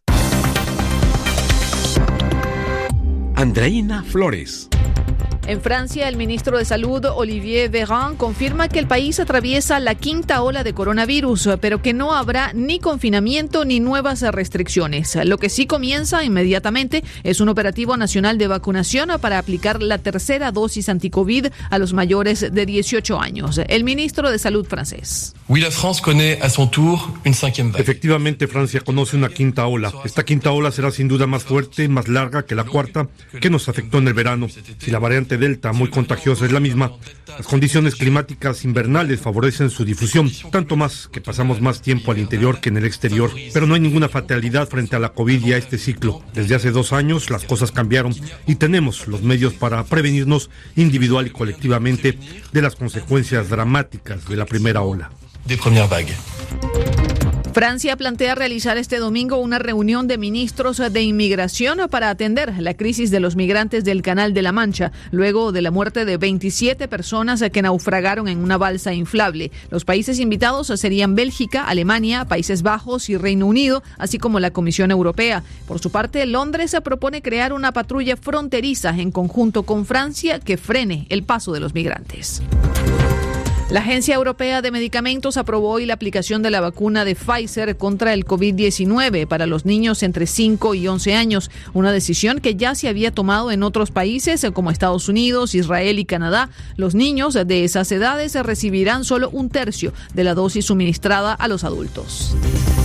Hoy, 25 de noviembre, es el Día Internacional de la Eliminación de la Violencia contra la Mujer, una realidad que no ha cesado, especialmente la violencia doméstica perpetrada por la pareja. En Francia, 102 mujeres fueron asesinadas en 2020 por su compañero sentimental y en América Latina, la CEPAL da cuenta de más de 4.000 feminicidios solo en 2020.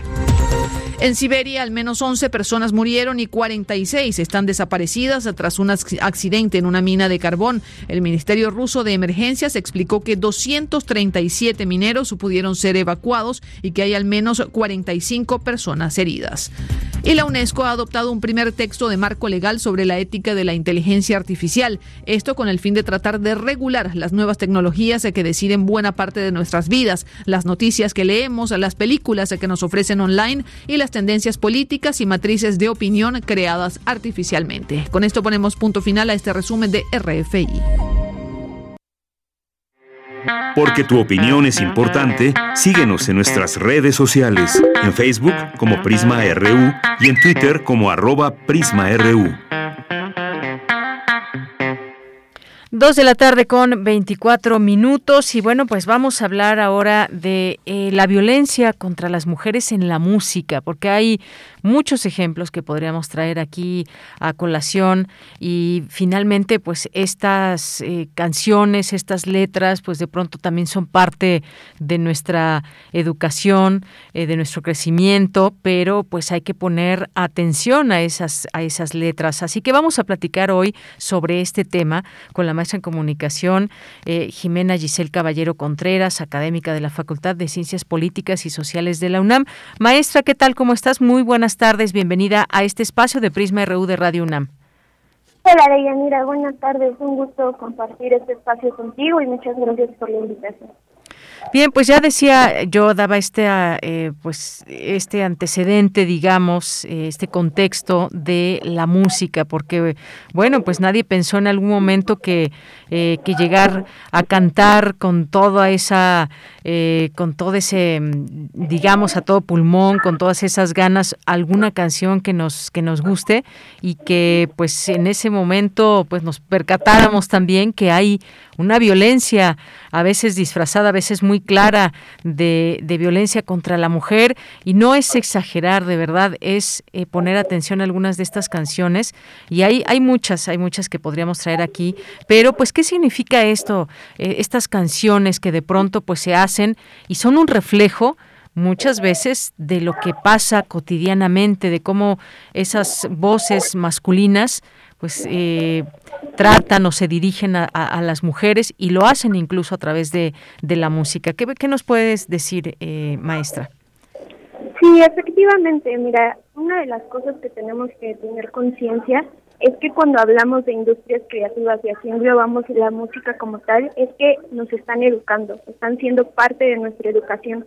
Todo lo que consumimos, todo lo que vemos, todo lo que leemos es parte de nuestra educación y parte justamente de esta creación creativa que hacen algunas personas que de pronto desarrollan, eh, pues al final es una industria, ¿no? Quieren vender generan esta clase de canciones que al final no están eh, realizadas con base a una eh, ética, no están realizadas con base a una reflexión de qué es lo que puede ocurrir más allá de que se salga una canción y se haga famosa y se haga dinero a partir de ahí.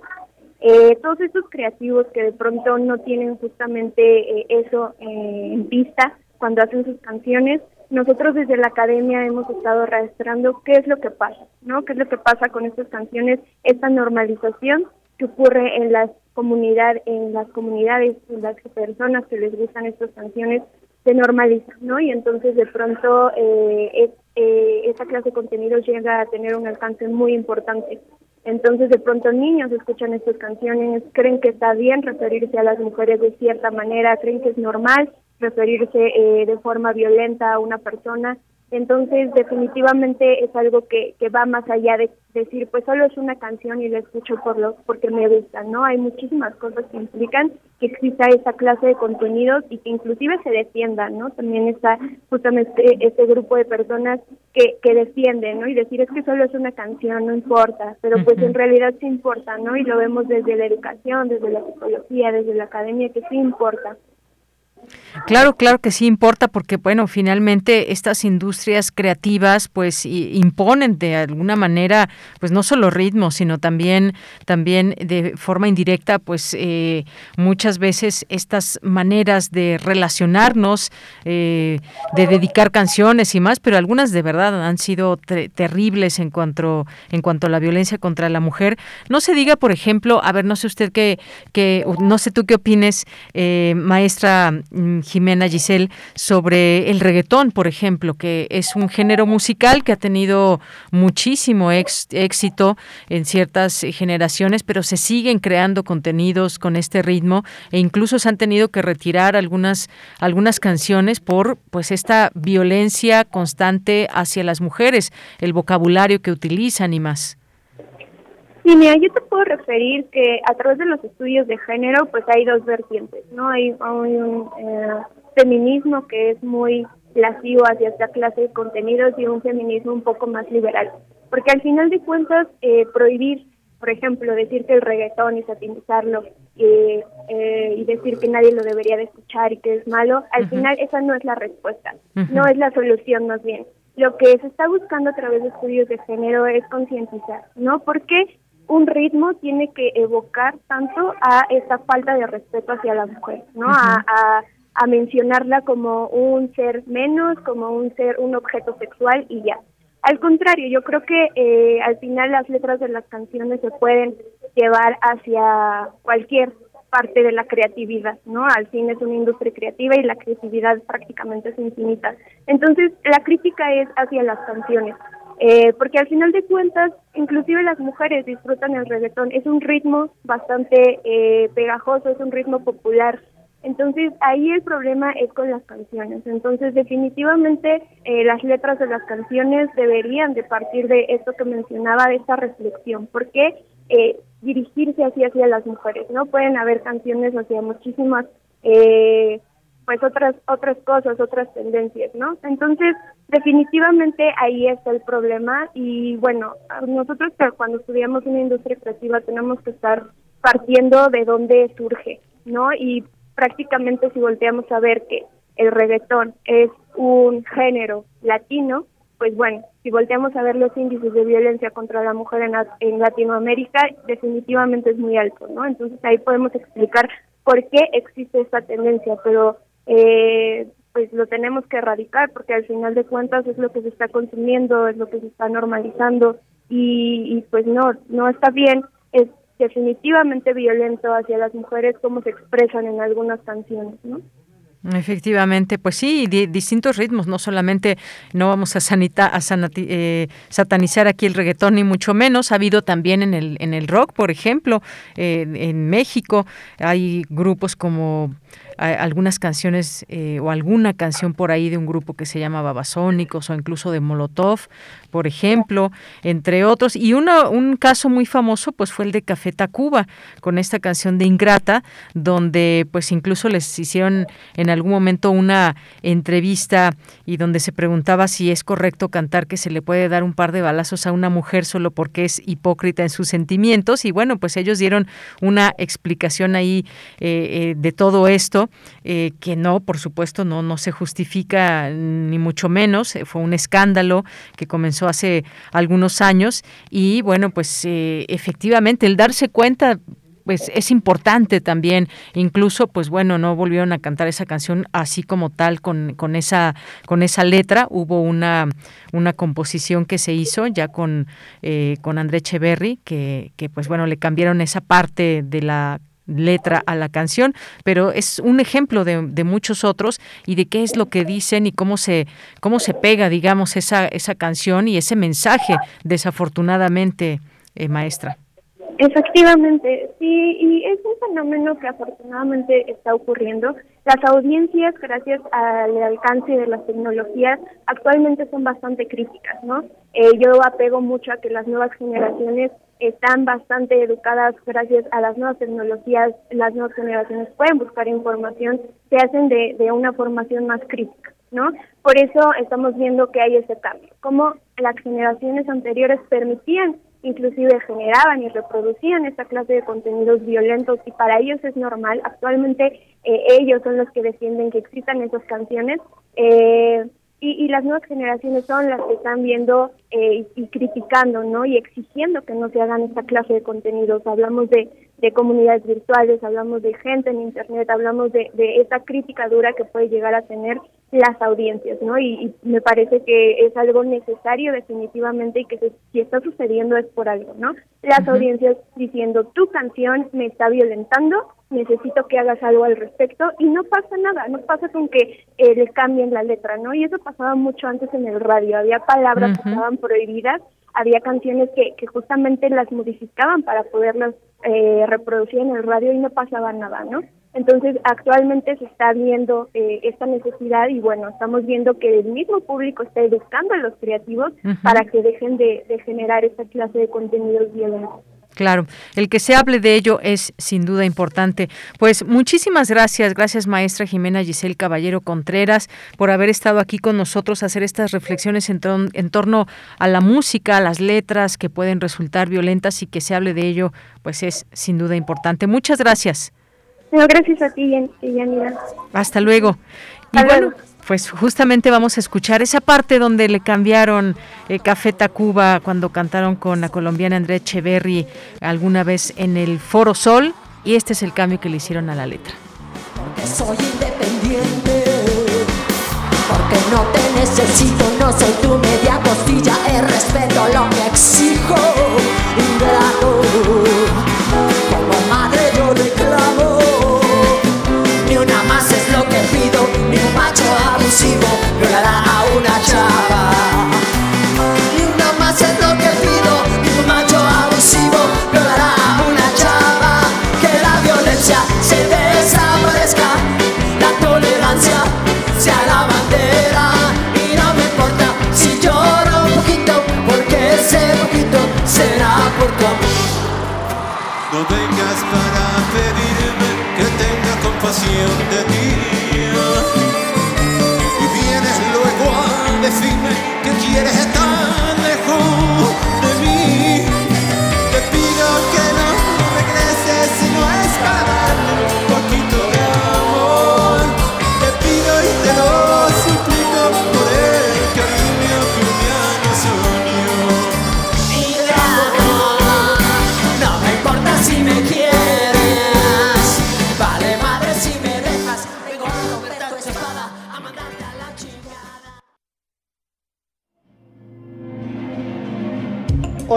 Soy Anel Pérez. En este 25 de noviembre quiero sumarme desde la literatura y la escritura a la lucha para erradicar la violencia contra las mujeres. En los libros y la literatura, en el acto de leer, está también una lucha imprescindible para dar lugar a los temas, los testimonios, el pensamiento de las mujeres que hacen suyas las palabras y las letras para exigir justicia y equidad. Bien, pues muchas gracias también eh, por este mensaje, Anel Pérez, directora de Literatura y Fomento a la Lectura UNAM. Continuamos. Porque tu opinión es importante, síguenos en nuestras redes sociales, en Facebook como Prisma RU y en Twitter como arroba PrismaRU.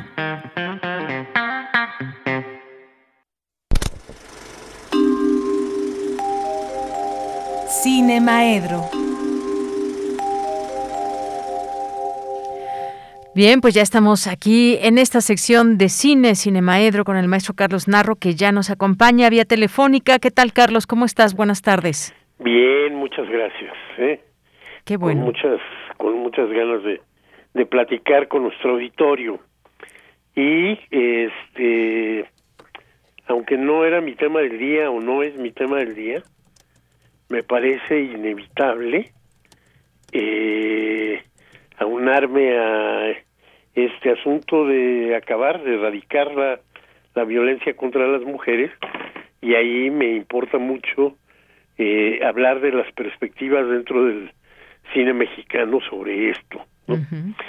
en, para, para celebrar el centenario del, del cine, eh, Marcela Fernández propuso un cortometraje que tiene una maravillosa, prodigiosa edición de Jimena Cuevas y que es muy fácil de encontrar en la red, ¿no? Si le pone uno Jimena Cuevas, este, eh, películas o Jimena Cuevas, este, de cuerpo presente, nos va a, abrir una página donde tenemos una liga directa al Vimeo de Jimena Cuevas y donde podemos ver esta este corto de cuerpo presente, que hace una recopilación de 70 años de cine mexicano, eh, de escenas de violencia hacia las mujeres, de escenas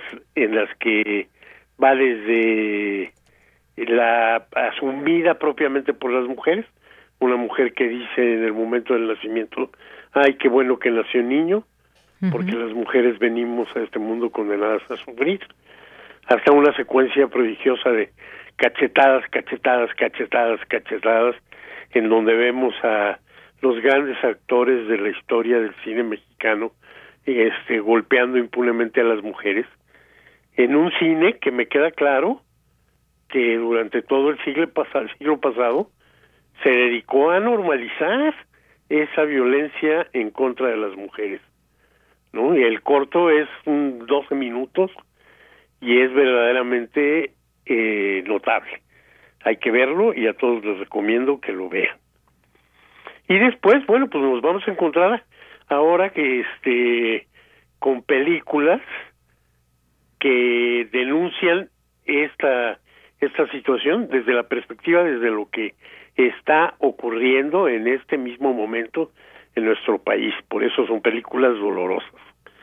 Y pienso, por ejemplo, en Cómprame un revólver de Julio Hernández Cordón, de la que ya he hablado en este espacio, ¿no? En la que en un eh, México sin tiempo, eh, las mujeres este, son secuestradas, robadas y demás, y entonces el protagonista, que lo hace, que lo actúa Rogelio Sosa, el artista este, de la música experimental, eh, tiene que esconder a su hija disfrazándola de niño para poder eh, tener una vida más o menos regular, porque si no pasan las bandas y se los llevan.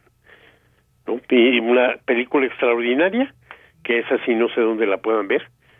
Y hace unos cuantos días Netflix puso ya y subió a su plataforma eh, la película de Tatiana Hueso que tan buena impresión causó en su estreno eh, en el Festival de Venecia, en donde al final de la película aplaudieron a lo largo de 10 minutos. Y verdaderamente cuando la vemos nos enteramos de por qué. Porque sí es una película por muchas, eh, de muchas maneras extraordinaria. Y el paso de Tatiana Hueso, que ya sabíamos que era una gran directora, pero de documental, ¿no? El paso de ella a la ficción, a la dirección de actores, y algo tan difícil como dirigir niños en la en la actuación, pues nos sigue demostrando que es una este, directora prodigiosa. Y nuevamente nos coloca en esta situación en la que vivimos en nuestro país, en la que zonas completas de, de nuestro territorio son tomadas por las bandas criminales y este y cometiendo todos los abusos que pueda cometerse y que de los que pueda uno imaginarse. En este caso desde la perspectiva de tres este niñas que se hacen amigas y que tienen que vivir dentro de esta durísima este situación.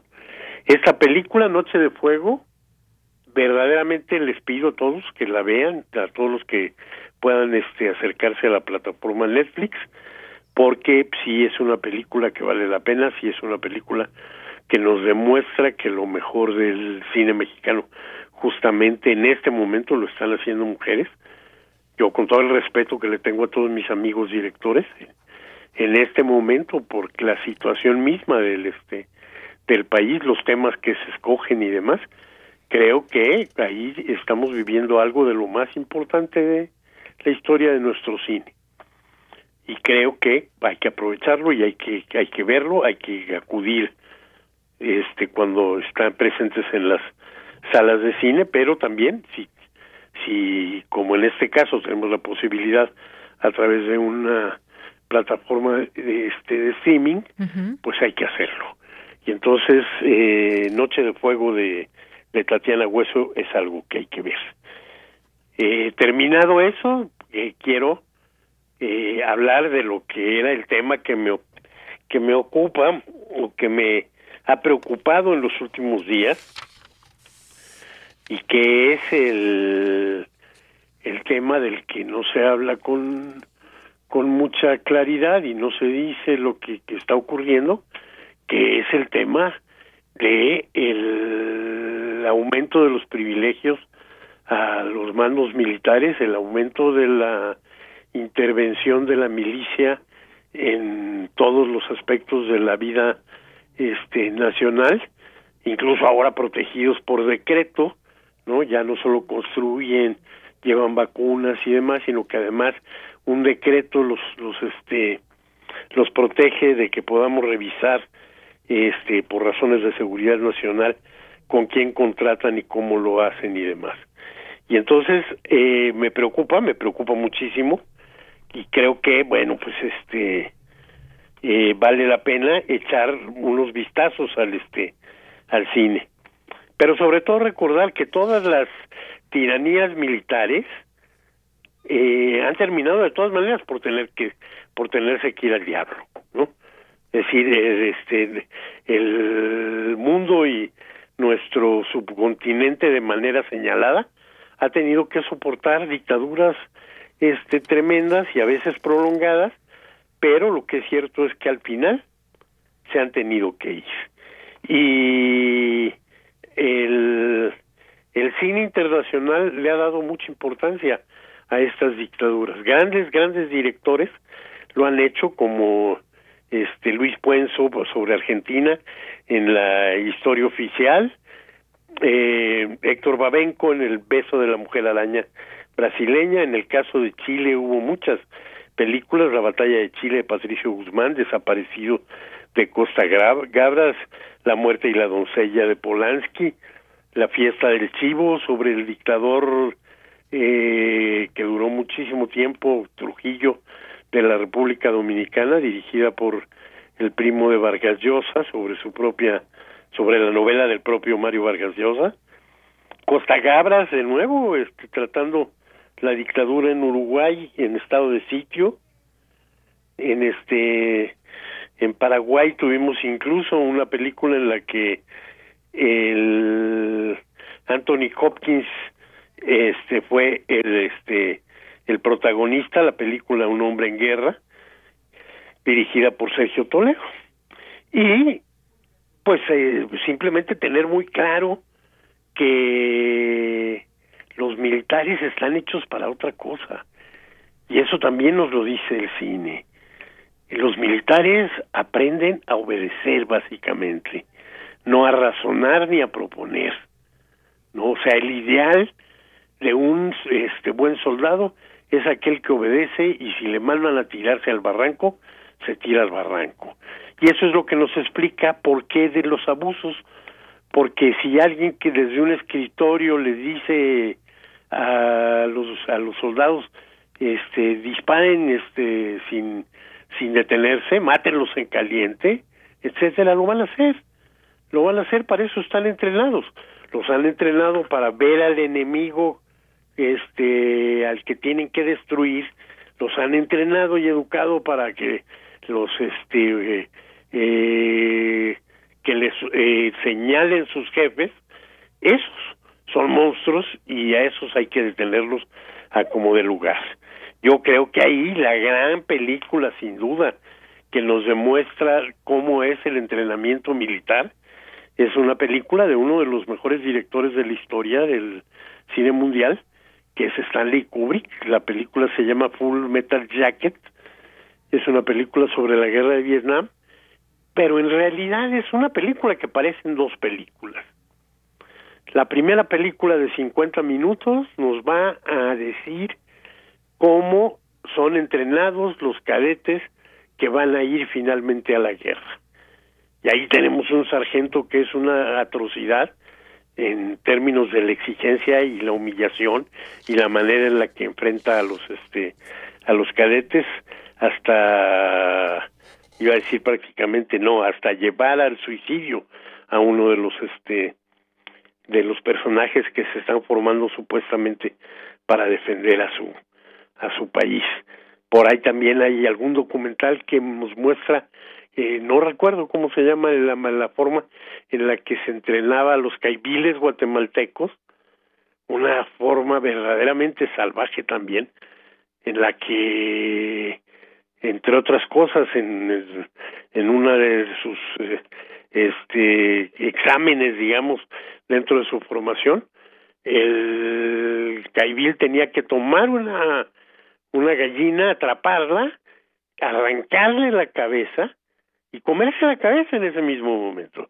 Así, la cabeza con plumas, con pico, con todo, ¿no? Es decir, un entrenamiento para convertirse en bestias. Y pues esos son los ejércitos.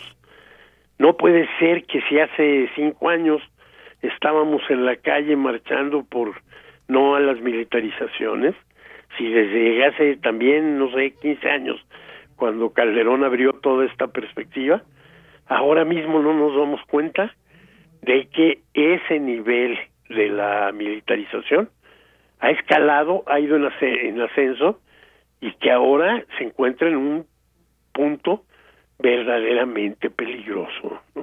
Cuando por primera vez un secretario de la defensa puede este hablar a favor de un partido político, cosa que no se habían atrevido ni los miserables priistas que nos gobernaron durante tanto tiempo.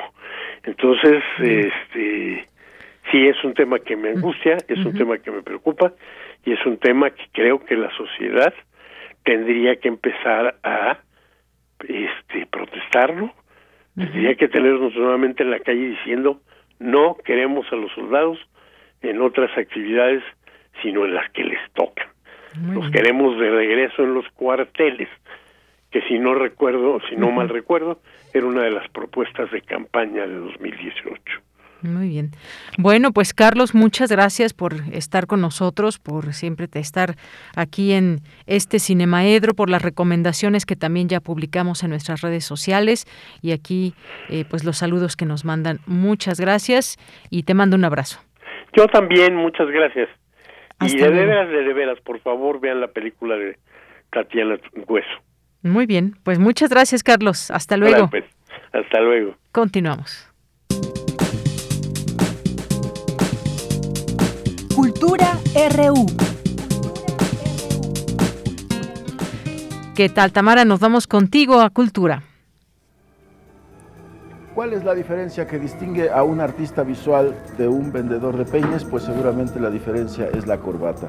En esta oportunidad le vengo ofreciendo las últimas novedades y las cosas más accesibles que le puedo mostrar. Por ejemplo, le traigo esta ganga, una verdadera ganga, cuatro peines diferentes por solamente un solo peso. Deyanira, es un gusto saludarte y saludar a las y los que nos escuchan a través de las frecuencias de Radio UNAM. Esta tarde hablaremos de un encuentro que se realizará el próximo lunes. Como muchos de ustedes saben, con motivo del 240 aniversario de la antigua Academia de San Carlos, se han realizado una serie de actividades que van desde la presentación del catálogo digital de colecciones de la Facultad de Artes y Diseño de la UNAM, la magna exposición, los diseños de la FAD y próximamente el encuentro de performance y artes vivas Melquiades Herrera, vendedor de peines, que se realizará del 29 de noviembre al 3 de diciembre. Melquiades Herrera fue un artista plástico y del arte acción, profesor, escritor, coleccionista y pionero del performance en México. Impartió clases de educación visual, diseño y geometría en la Escuela Nacional de Artes Plásticas de la UNAM y en la Escuela de Diseño del Instituto Nacional de Bellas Artes. Además, fue miembro fundador del No Grupo, uno de los colectivos de artistas más importantes de finales de la década de los 70. Sobre el encuentro de performance y artes vivas Melquiades Herrera, conversamos con la doctora Erika Bule, artista mexicana de la performance y coordinadora de este encuentro. El encuentro se llama Vendedor de Peines, que está relacionado con una performance que hizo el maestro Melquiades en los años 90 y que se grabó justamente para televisión. Entonces, siendo este maestro, pues, un pilar fundamental, porque no solamente se dedicaba a las artes vivas, sino también tenía una labor docente muy importante, era un, un excelente profesor que ninguno de los alumnos tiene un mal recuerdo, sino al contrario, todos tienen un recuerdo de un profesor que exigía, pero, un pero también un profesor que enseñaba. Y eso es muy importante. Entonces, es a partir de ahí de tomar para esta fiesta tan grande que tenemos en la Academia de San Carlos por su aniversario, el tomar un profesor que también fuese artista, ¿no? Y que nos hubiera quedado un recuerdo, ya que, bueno, el profesor Melquiades Herrera falleció en el 2003 y sin embargo va dejando un legado a tal grado que en 2019 se hizo una exposición enorme sobre su colección en el Museo de Arte Contemporáneo, el MUAC. Ahora nosotros en, en el laboratorio de epistemología y cartografías de género en las artes y el diseño, pues hemos decidido retomar, pero la parte de las artes vivas. O sea, justamente este, esta parte que, que la exposición no se había mirado mucho. Doctora, ¿cómo articular las artes vivas con los formatos híbridos? Bueno, eh, costó un poco de trabajo porque no estábamos con la seguridad de en qué momento eh, del semáforo nos íbamos a encontrar. O sea, si definitivamente íbamos a seguir en rojo, en amarillo o como lo estamos afortunadamente en verde.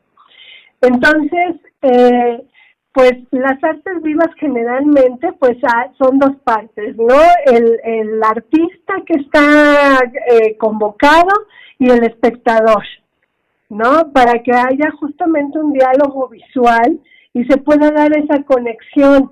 Sin embargo, en esta ocasión, eh, pues lo que decidí hacer fue grabaciones. Invitar a una serie de artistas que realmente tuvieron o alguna conexión con Melquiades por eh, ser colegas o porque fueron profesores, alumnos o porque, eh, vamos, tuvieron alguna relación, eh, es decir, sí se conocieron y a partir de ahí hacer grabación, grabaciones de charlas, grabaciones de, de acciones y estas grabaciones pues tienen un, un poco, digamos, no un público, pero sí este, eh, este personal que, que graba, que usa la cámara, que somos el equipo eh, de, de, laboratorio. Y entonces no se perdía tanto, vamos, como que el artista no se sentía solo haciendo cosas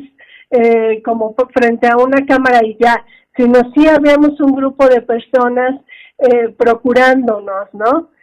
Y eh, pues bueno, ahora este material evidentemente sí pasará por una edición, que es algo que normalmente no, pues no se puede hacer cuando es en vivo, sino lo que sale sale y con los errores que se tenga. Aquí sí habrá una edición porque se puede hacer y se mostrará en las redes, ¿no? Y entonces ahí viene ese proceso de hibridación. Sí tuvimos al artista en vivo, pero pues vamos a tener que transmitir en redes. Doctora Bule, como performer y accionista, eh, poniendo en contexto que ha participado en diversos escenarios, en bienales internacionales, ¿qué nos puede compartir sobre este tema? La UNAM siempre ha sido un laboratorio, un espacio para el performance, pero ¿qué nos falta por explorar o conocer sobre este tema? Yo creo que sí tenemos mucha información, la performance y las artes vivas se han convertido en una herramienta de trabajo muy importante, sobre todo ahora en estos tiempos donde hay mucho activismo, ¿no? Y entonces la herramienta de las artes vivas pues vienen como pegadas, ¿no? O sea, se adaptan muy bien a lo que está sucediendo en los espacios públicos. Yo creo que básicamente lo que haría falta sería como recapitular, o sea, sobre todo en este caso que estamos en una academia, que estamos en una facultad de artes, habría que recapitular, pero no solo en lo que pasó en el extranjero, sino también en lo que nos ha ido enseñando México, ¿no? Lo que no hemos podido llevar a otros lugares justamente, porque en esto que mencionas de ir a festivales en lugares muy lejanos de pronto, eh, los mexicanos, los artistas mexicanos somos como estas personas que nadie nos conoce, o sea que no, o conocen, tienen un solo referente. Entonces yo creo que recapitular para difundir sería como muy interesante que se viera desde ese punto de vista. Claro, sobre el encuentro de performance y artes vivas Melquiades Herrera habrá diversas actividades. ¿Dónde y a qué hora se realizará? Bueno, el horario lo tenemos programado por las tardes, que es un horario donde ya podemos sentarnos desahogadamente a escuchar algunas entrevistas y a ver las acciones. Tendremos una semana de vendedor de peines y eso también es maravilloso, ¿no? Eh, hace mucho que no teníamos una semana así de artes vivas en nuestra facultad. Lo celebramos junto con ustedes, doctora Bule, e invitamos a la gente que nos escucha esta tarde a través de estas frecuencias a que se una a este encuentro, que sigan conociendo tanto el legado del maestro Melquiades, el transeúnte, coleccionista, el profesor, el amigo y claro, el trabajo de los artistas que son parte de este evento y que están realizando arte, arte vivo desde diferentes propuestas y perspectivas. Así es, que estén pendientes en las redes porque vamos a ir sacando la información para que vayan eh, viendo qué cartel tan bonito tenemos con, con unas eh, personas, con unos artistas increíbles, curadores, eh, personas muy cercanas a Melquiades también. Entonces, pues la verdad se va a poner súper interesante, súper bonito. Gracias por este enlace, doctora Bule. Muchísimas gracias a ti. Erika Bule es doctora en artes y diseño, performer y accionista. Vendedor de peines, encuentro de performance y artes vivas Melquiades Herrera se realizará la próxima semana. Del 29 de noviembre al 3 de diciembre habrá transmisión en vivo a través de Facebook, así que los invitamos a que consulten la programación en www.academiasancarlos.unam.mx. Que tengan excelente tarde. De Yanira, hasta lunes. En México solo hay tres grandes. El panzón Soto, el panzón Diego Rivera y el panzón Melquiades Herrera. Bien, pues muchas gracias, gracias Tamara. Nos despedimos, son las 3 de la tarde en punto, que, te, que pase un resto de la tarde muy bien y eh, que tenga un buen provecho.